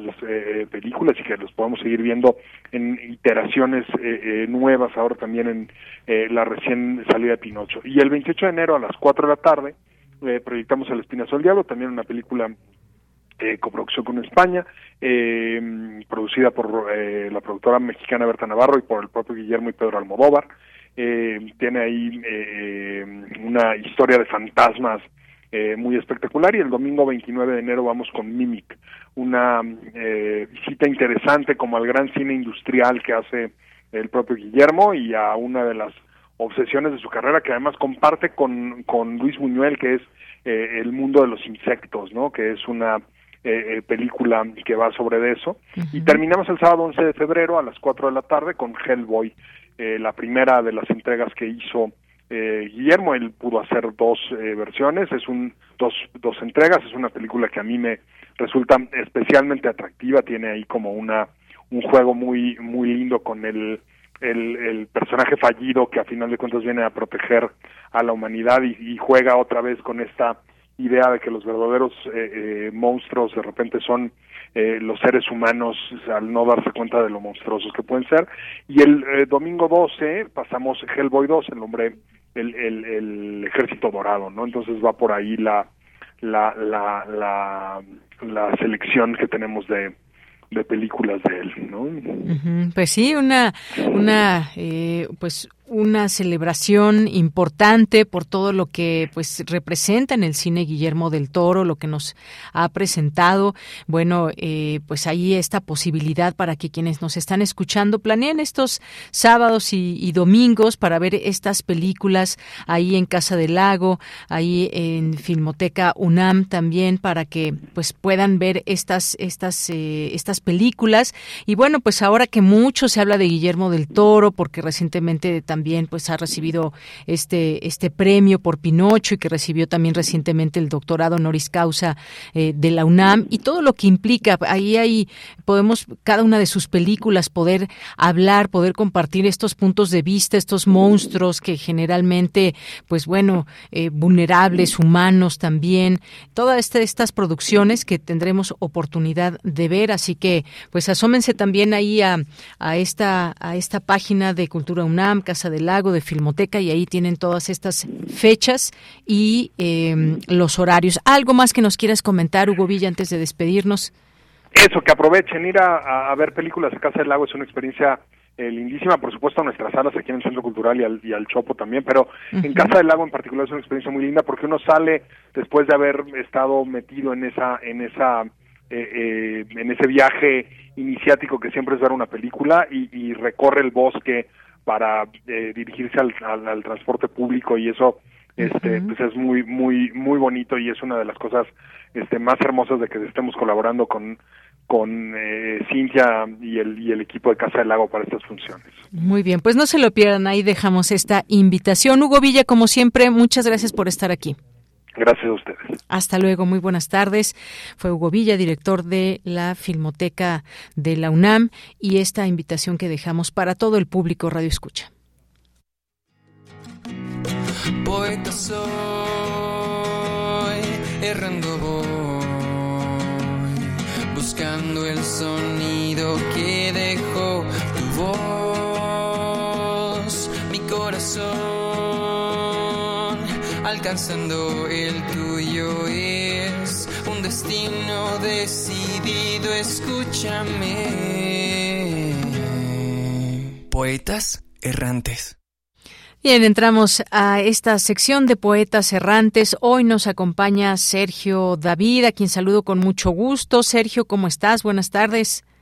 Hola, ¿qué tal? Muy bien, feliz de estar aquí de nuevo. Qué bueno, Sergio. Pues cuéntanos qué vamos a escuchar hoy, quiénes participan, cuál es el tema, para que pues nuestro público se vaya adentrando a lo que en un momento vamos a escuchar a través de una cápsula.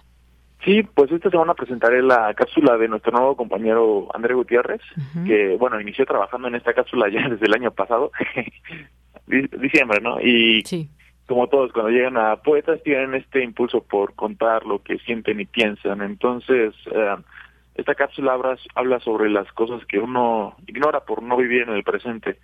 Ah, uno se distrae en cosas que a veces parecían no ser importantes y se nos termina pasando el tiempo, ya sea eh, con nosotros mismos o con las demás personas. Muy y bueno, bien. dicho en las palabras de mi compañera André, ignoramos lo maravilloso y sencillo de la vida, complicando mucho las cosas. Muy bien, pues qué interesante, buen tema. Vamos a escuchar ahora este trabajo que han hecho y pues le damos la bienvenida, por supuesto, a Andrés Gutiérrez. Gracias, Sergio. Ahorita regresamos contigo. Gracias, sí. Adelante. Todo es mentira, ya verás. La poesía es la única verdad. Estas palabras de Gustavo Cerati las escuché en la radio cuando tenía 10 años. En su momento no comprendía mucho sobre lo que me quería decir, pero hoy en día en esta parte de mi vida me hacen cada vez más sentido. Quizá todo fue un déjà vu. Tanta poesía por ahí sin saber qué es poesía. El orden, el caos, la persona que maneja por la ciudad y que escucha esto entre el ir y venir de los demás autos y la gente del exterior. Alguien que se desplaza con un balón mientras defiende o ataca, atento a lo que se deba hacer, en nombre del deporte, que a su vez nos hace unirnos y disfrutar. Una bailarina que zapatea con ímpetu, pero al mismo tiempo lo hace de manera delicada y precisa. Un día tu madre y tu padre te cuidaron, al otro tú lo haces con ellos. En un suspiro todo cambió. ¿No hay algo de poético en todo esto? ¿Qué sería de nosotros sin la poesía? Quizá menos de lo que seríamos nosotros sin ella. Creo que hay poesía en quien la quiere apreciar, en la sencillez de las cosas. Con tanto pasando al mismo tiempo, me siento feliz, feliz de poder vivir en el aquí y ahora. Eso me hace pensar en la infancia y me recuerda a un cantante y compositor llamado Adrián Dárgelos, quien dijo, si la poesía es la infancia de la prosa, quiero mantenerme niño siempre. Creo que a veces como seres en constante cambio olvidamos lo primordial. Parece que hacemos a un lado la sensibilidad y cambiamos todo por trincheras. Ignoramos lo importante. Entiendo que somos individuos pero al mismo tiempo somos parte de un algo colectivo. ¿En dónde dejamos nuestra humanidad y en qué nos convertiremos? A pesar de la forma en la que vivimos hoy en día, es importante conectar con nuestra forma más primitiva. Entender que la vida es tan real como ficticia nos hace libres. Dejar que lo que amamos, lo que nos apasiona, todas las emociones que vivimos al día, con el tiempo que tenemos, nos atraviesen el cuerpo, nos hagan vibrar, que todo lo que tú seas sea estable. En un mundo lleno de posibilidades, cada noche, cada día, es como una nueva partida. Y las opciones son realmente ilimitadas porque todo lo que tienes dentro de ti es infinito y nadie puede quitártelo. Hoy en un mundo que parece ser más apático, es bueno recordar que nos tenemos al menos a nosotros mismos. Y cuestionar que, si no es así, es importante buscarnos. Quiero invitarte a que recuerdes dónde fue que iniciaste este ciclo que hoy estás viviendo. ¿Realmente te sientes vivo? ¿Hace cuánto que no piensas en ti? Bien, pues ahí dejamos esta reflexión que nos trae Andrés Gutiérrez. Sergio David, muchas gracias por presentarla. ¿Con qué te despides? Pues agradecer a mi compañero André por atreverse y lanzarse a escribir esta, esta cápsula, porque pues siempre la primera vez que uno alza la voz eh, tiene miedo a lo que pasa cuando esas palabras que uno trae dentro, pues ya no son solo tuyas, ¿no? Que llegan a más personas. Entonces, agradecer a André y al equipo de Pablo y Ivania que también nos apoyaron para para la cápsula. Es André, ¿verdad? André. Sí. Muy bien. Bueno, pues le mandamos muchos saludos a André y a todos quienes han hecho posible esta cápsula. Le damos la bienvenida y bueno, ahí se queda esta reflexión a través de este trabajo que hoy nos presentan. ¿Algo más, Sergio? Agradecer a, ti y a todo el equipo de Prisma. Muy bien, pues muchas gracias. Te mandamos un abrazo desde aquí. Muy buenas tardes. Igual. Continuamos. Esta es una producción de Poetas Errantes, unidos con la poesía y el corazón. Algo en ti me es muy familiar. Hay algo en este encuentro que no quiero olvidar. Poetas soy.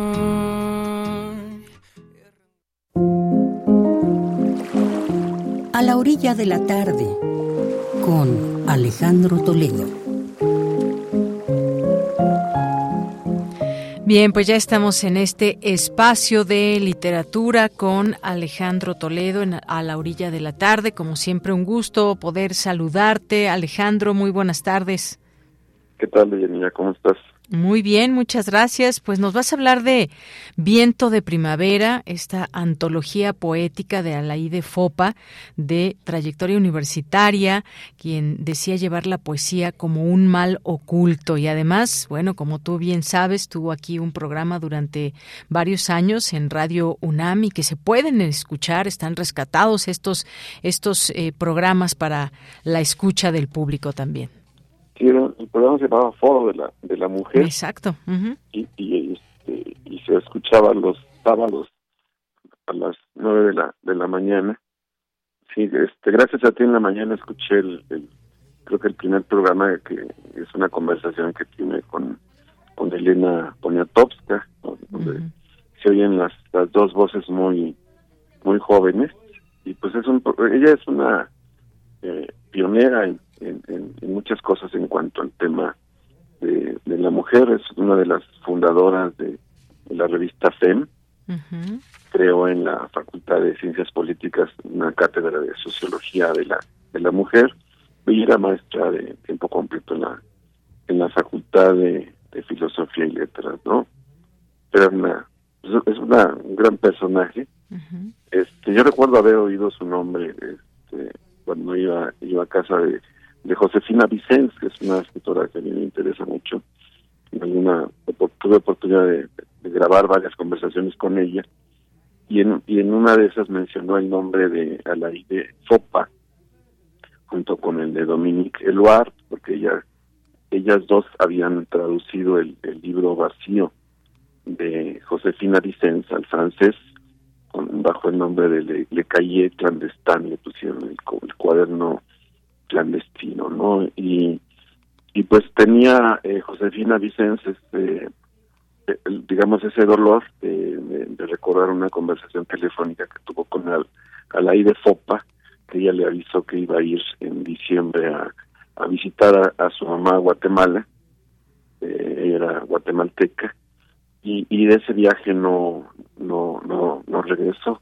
Hay una fecha que es el 19 de diciembre de 1980, que suele conocerse como la, esa es la, fecha de su desaparición, porque este, nunca su, eh, su, cuerpo no fue no fue encontrado nunca, se sabe que, que la dictadura la, la, la secuestró, hay por ahí una noticia indirecta de que, que tuvo un ataque eh, al corazón por por, por, la tortura a la que fue sometida. Y ese es un pues es un final muy muy triste para una para una gran para una gran escritora para una gran mujer no este el, el fondo como dices rescata esta su poesía en esta antología que había tenido antes una edición limitada viento de primavera. A mí la parte que más me, me sorprende de la poesía de de Fopa es la, la final, una sección que se llama Las Palabras de uno de, sus últimos libros, eh, curiosamente fechado en diciembre de 79, uno, un año antes de que ella eh, desapareciera. ¿no? En, general, la, poesía de, de la de Fopa es, es, este, es una poesía delgada, yo diría, de, versos muy cortos, que le gusta usar, decía así, lo decía así ella, las palabras de todos los días, no buscaba complicaciones en el lenguaje y con esas con esos elementos logra una una gran este transparencia diría yo y una eh, eh pues belleza y, profundidad digamos eh, intenta ser sencilla pero pues ya ya sabemos que en, poesía lo lo difícil es la, la sencillez no entonces la sencillez y la, la lucidez de de un verso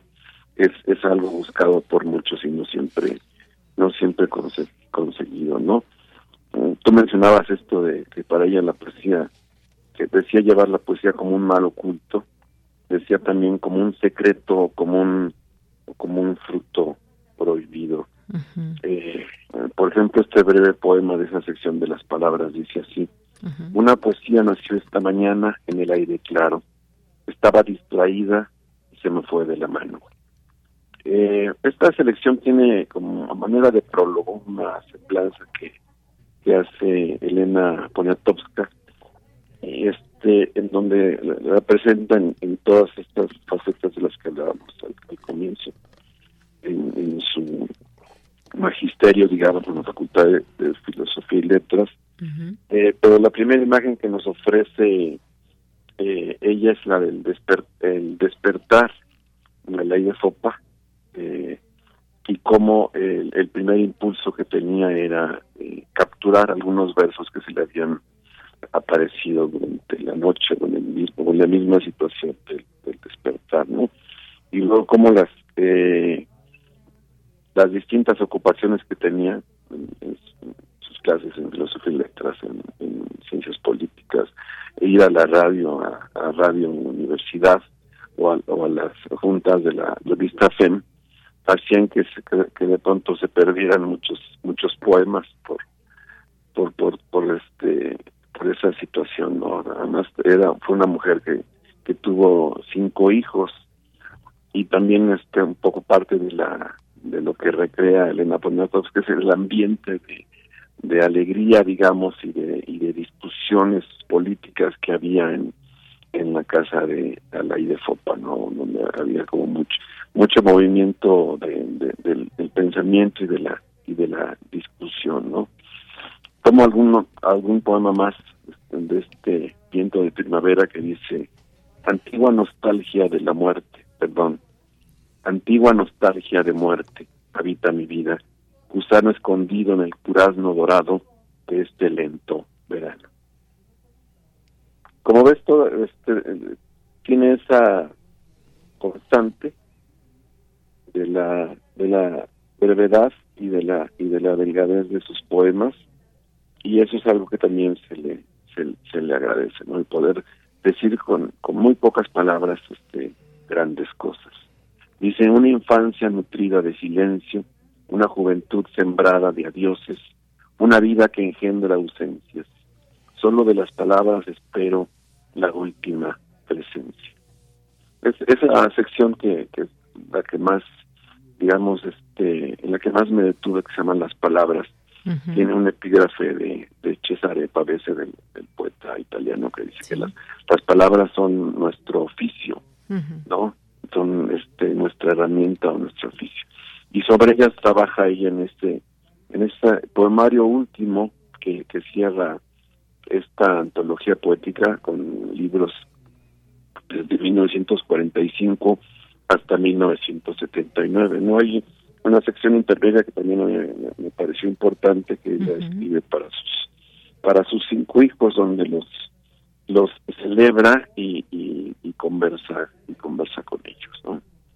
entonces me parece un es, una publicación que creo que es importante tanto por el rescate de la de la poesía de Ala y de Fopa como el, el, el tener presente a esta mujer increíble no que creó tantas cosas y que pues como tú dices su voz este estuvo en, Radio UNAM y se puede seguir escuchando a través de ahí de, un, enlace donde están de nuestro podcast así es. donde están recogidas las este su, foro de la mujer que después continuaría eh, Elena Elena Urrutia no y ese primer este ese primer programa donde conversa con Elena Poniatowska curiosamente eh, este, están allí unidas como están ahora unidas en esta edición del, del Fondo de Cultura Económica, Poniatowska como como prologuista y, y este al aire en sus en sus versos, ¿no? Dice al aire Fopa ahí en al comienzo del programa que que se atreve a, entrar en un terreno propio de Poniatowska, que es el de la entrevista, y que y creo que lo conversa muy bien, ¿no? Con, con, la joven Elena Poniatowska, ¿no? Así es. Así es. Bueno, si te parece, Alejandro, vamos a escuchar cómo justamente recordar cómo iniciaba ese programa de Alaí de FOPA, Foro de la Mujer, y cómo pues daba pie a esta entrevista que tuvo con Elena Poniatowska, que pues dejamos también para que si quieren escuchar toda la entrevista, todo el programa o los demás programas, lo hagan, porque pues bueno, ahí muy interesante todas las preguntas que le hace a Elena Poniatowska y esta conversación que tienen. Pues si te parece, vamos a, vamos a escucharlo y, y regreso contigo. Muy bien. Adelante.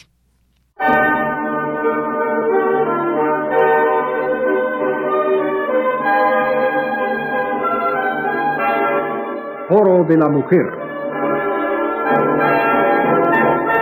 Con Alaide Fofa.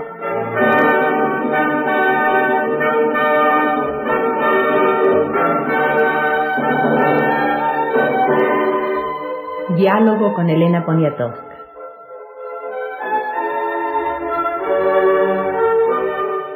Iniciamos hoy con la presencia de Elena Poniatowska en Radio Universidad, una serie de encuentros con mujeres mexicanas que en forma más o menos directa están interesadas en la emancipación de la mujer y que demuestran con su vida misma haber superado los obstáculos inherentes a su condición femenina. Bien, pues ahí dejamos este pedacito nada más, Alejandro, para que puedan escuchar y conocer más también de, más allá de, de, la poesía, también ese trabajo tan importante que dejó a través de, a través de la radio. Sí, muy bien, pues es una, una gran figura del, del feminismo en México, una gran universitaria y este también es, es una, una extraordinaria poeta, ¿no? Entonces vale la pena asomarse a su, a su viento de, de, primavera, es una edición reciente del Fondo de Cultura Económica, y conocer más de este, este gran personaje. ¿no? Así es. Bueno, pues Alejandro, muchísimas gracias por traernos hoy esta recomendación y te escuchamos en 15 días aquí en este espacio. Que estés muy bien, saludos. Hasta luego. Queremos escuchar tu voz. Síguenos en nuestras redes sociales. En Facebook como Prisma RU y en Twitter como arroba PrismaRU.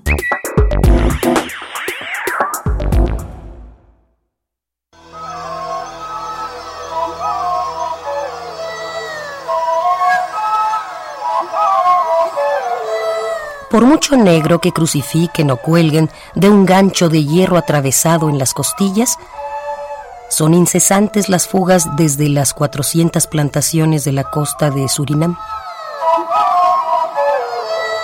Selva adentro, un león negro flamea en la bandera amarilla de los cimarrones.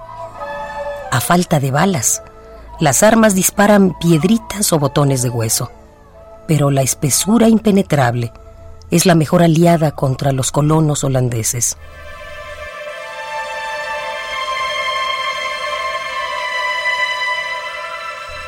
Antes de escapar, las esclavas roban granos de arroz y de maíz, pepitas de trigo, frijoles y semillas de calabaza. Sus enormes cabelleras hacen de graneros.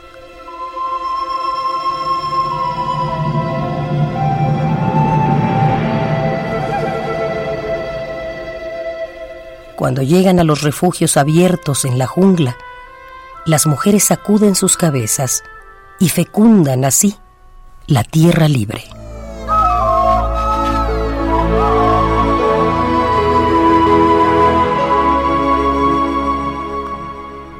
Ellas llevan la vida en el pelo. Eduardo Galeano. Cultura RU. Bien, nos vamos ahora a Cultura con Tamara Quiroz. ¿Qué tal, Tamara? Muy buenas tardes. Deyanira, muy buenas tardes. Siempre es un gusto saludarte y saludarlos a todas y todos los que nos acompañan a través de estos micrófonos, estas frecuencias. Gracias a los que se unieron desde el, inicio de la transmisión y también a las y los que se van uniendo. Un saludo a quien vaya a escucharnos en podcast. Siguiendo con la información eh, y aprovechamos que, que los recintos universitarios ya están retomando las actividades académicas y artísticas Y esta tarde eh, nos enfocamos en un evento que se realizará en el Museo Universitario del Chopo. La UNAM, eh, a través de este museo, ha lanzado una convocatoria para artistas profesionales y en formación, performers, bailarines, estudiantes o profesionales de carrera afines con interés en colaborar en el laboratorio de creación artística, desvanecerse las formas para que aparezca lo animal. Y bueno, para contarnos más detalles, eh, nos enlazamos con Olga Blanco, con la señorita Blanco. Señorita Blanco, bienvenida a este espacio radiofónico y muy buenas tardes. Hola, buenas tardes, muchas gracias. No, al contrario, gracias a ti por tomar la llamada. Oye, platícanos más detalles de la exploración que se, se realizará pues en el taller que tú impartirás.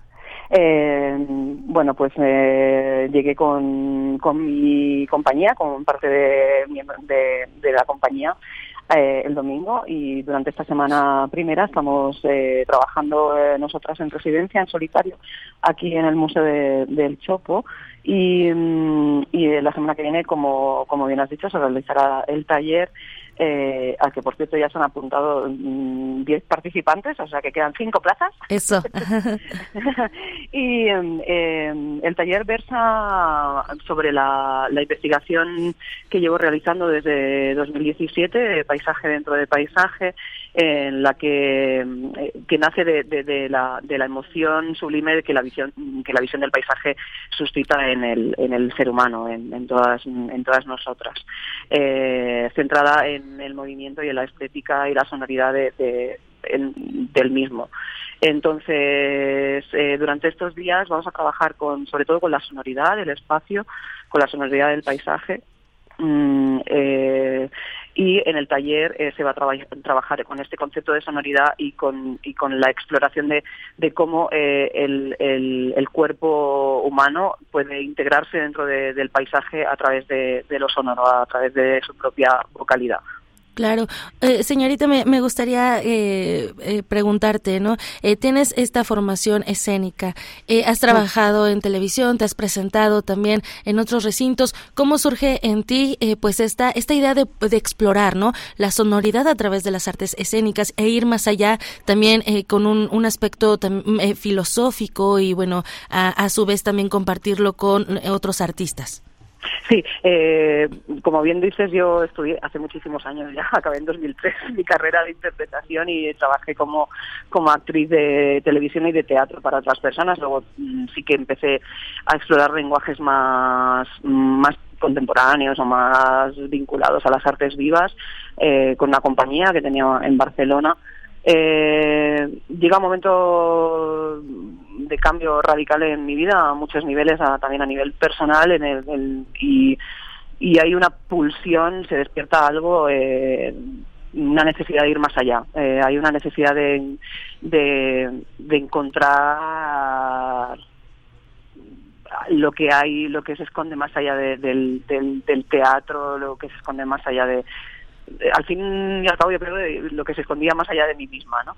eh, y de repente me, topo con el, paisaje, que parece que es como si no hubiera visto el paisaje antes en mi vida, pero sí que hay un momento crucial que siempre explico, eh, y siempre explico lo mismo en todas las entrevistas, pero es lo cierto, me senté un día mirando al, al océano en, Portugal y, y, de repente quise meter todo aquello en un teatro y, a partir de ahí no podía dejar de pensar en, en, esa, en ese sentimiento, en lo que en ese momento se me despertó. Y, es en ese momento, en 2017, cuando empiezo a trabajar sobre, sobre el paisaje y cuando empiezo a excavar eh, dentro de, de, ese concepto y dentro de lo que, de lo que esconde el paisaje.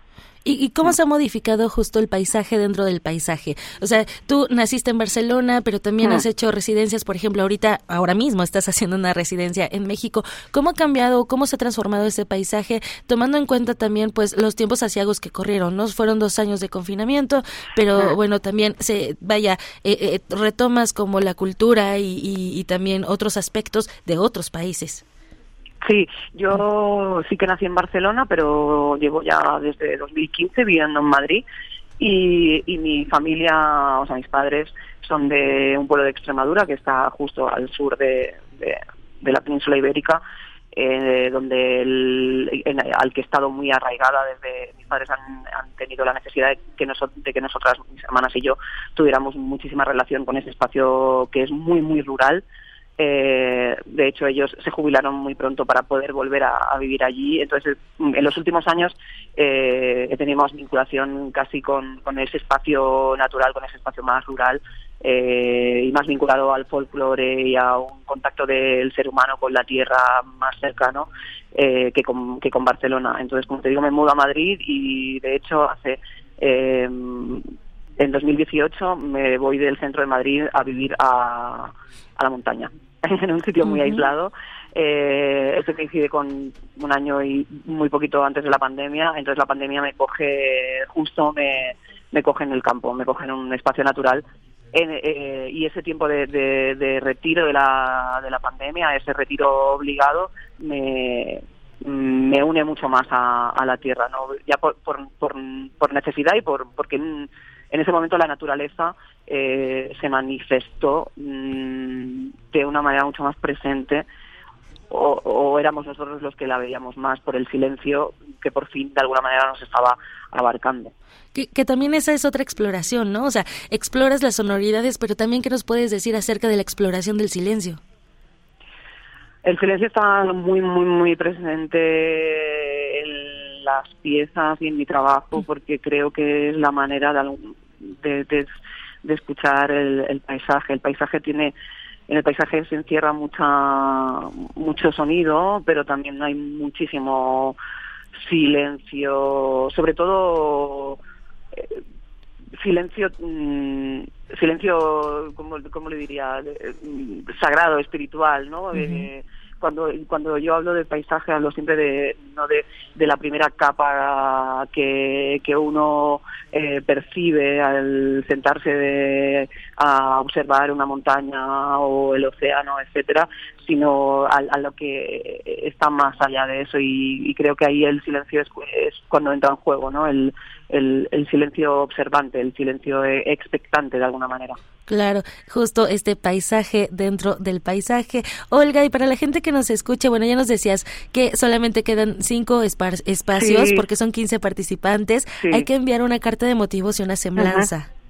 Sí, hay que enviar una carta de motivación al, correo que está en el link de la, de la web del, del museo y pues eso, pues pero realmente la carta de motivación más o sea, siempre digo, ¿no? Que eh, más que un currículum, etcétera, etcétera, o sea, no me interesa tanto la formación académica de, de la gente con la que quiero compartir herramientas, porque al final se trata de compartir como, eh, o sea, en, alguna vez que he dado este taller, ¿no? Yo siempre apostillo, digo, no, no voy a enseñar nada, yo vengo aquí a, eh, porque tampoco, o sea, el, el, tema en el que... Em, em, aprendemos más en conjunto y bueno, esta es una excelente opción. También, eh, ya para finalizar, señorita Blanco, tengo entendido que el 25 de enero tendrás una participación en el Centro Cultural de España, también para la gente que te esté escuchando y que a lo mejor no pueda ya participar en el taller por los días o, el horario, cómo seguirte y de qué vas a hablar en esta conferencia. Pues la conferencia lleva el título de El paisaje hizo carne, eh, totalmente relacionado con lo que estamos hablando hasta ahora, ¿no? También la vinculación de cómo el, el, el, cuerpo humano puede llegar a ser paisaje, como eh, siempre eh, hablamos de cómo desplazar el, el, ego de, lo humano, pero sí quedarnos con aquello que somos realmente, ¿no? Con lo ancestral, con lo animal. la conferencia no es una conferencia al uso, no es un eh, no es una conferencia en la que yo me vaya a sentar delante de, la audiencia a hablar a modo, como estoy hablando ahora contigo, no de entrevista, sino que hemos, decidido crear una conferencia performática en la que yo de alguna manera disocio mi propio cuerpo de, mi voz y, la conferencia versa sobre los, los, los años de investigación pero no a modo explicativo, sino más bien a, modo de, de, apuntes, de, de imágenes, de, de, textos, de sonidos que yo he oído, en los que yo he trabajado durante todos estos años y, hay un recorrido eh, por pasado, presente, futuro de, de, paisaje dentro de paisaje. Excelente. Conferencia performática, Centro Cultural España a las 19 horas. Y bueno, también los invitamos a que se unan a eh, este taller que vas a impartir en el Museo Universitario del Chopo. En las redes del museo está más información. Olga Blanco, la señorita Blanco, muchísimas gracias por este enlace a, estos micrófonos. Muchísimas gracias. Que tengas un buen día. Igualmente para ti. Y bueno, Deyanira, con esto terminamos esta sección. Eh, regreso contigo. Muchas gracias, Tamara. Nacional RU. Bien, pues continuamos aquí en Prisma RU para despedirnos. Algunas notas nacionales para despedir este espacio, además de seguir mandando saludos a quienes nos están escuchando en este momento. Y ayer salió una información, se dispara en el mundo la riqueza y la pobreza extremas. Hay pobreza, más pobreza extrema, pero también más riqueza extrema. El mundo vive por primera vez en un cuarto de siglo el aumento simultáneo de la riqueza y la pobreza extremas al grado de que el 1% de la población más acaudalada ha acaparado casi dos terceras partes de la riqueza generada en los años que lleva la pandemia de COVID, mientras más de 820 millones de personas aproximadamente en una de cada diez en el planeta pasan hambre. Es una denuncia que hace Oxfam. La acelerada desigualdad es tal que la fortuna de los multimillonarios, aumenta 2.700 millones de dólares cada día, mientras los salarios de al menos 1.700 millones de trabajadores, que eh, más que la población de India, crecen por debajo de la inflación, contextualizó. Esta ley del más rico se ancla en los beneficios fiscales que por décadas se han dado a élites económicas, amplió esta organización. Pues imagínense todo lo que muchas veces las grandes ganancias y facilidades que tienen los grandes eh, personajes que tienen mucho, mucho dinero y que además no pagan impuestos y ahí se iba mucho de los impuestos que precisamente sirven para generar servicios a las personas que más lo necesitan, apoyos y demás, pero bueno, muchos en el mundo, no solamente el caso México en su momento, que ahora ya están empezando a pagar porque se ven obligados, pero bueno, estas situaciones que nos llevan a estas cifras. Hay por ahí interesante información que surgió en un noticiero eh, matutino en torno a un mensaje que le habría enviado el, em, el capo Joaquín Chapo Guzmán al presidente López Obrador y bueno, denuncia a través de su abogado un montón de situaciones que tienen que ver con su estadía ahí en la cárcel y la violación a derechos humanos. Bien, pues se nos acaba el tiempo. Muchas gracias por sintonizarnos. Mañana nos escuchamos en punto de la una de la tarde con más información. A nombre de todo el equipo, soy de Yanira Morán. Gracias, buenas tardes y buen provecho. Radio UNAM presentó Prisma RU. Una mirada universitaria sobre los acontecimientos actuales. Prisma RU. Relatamos al mundo.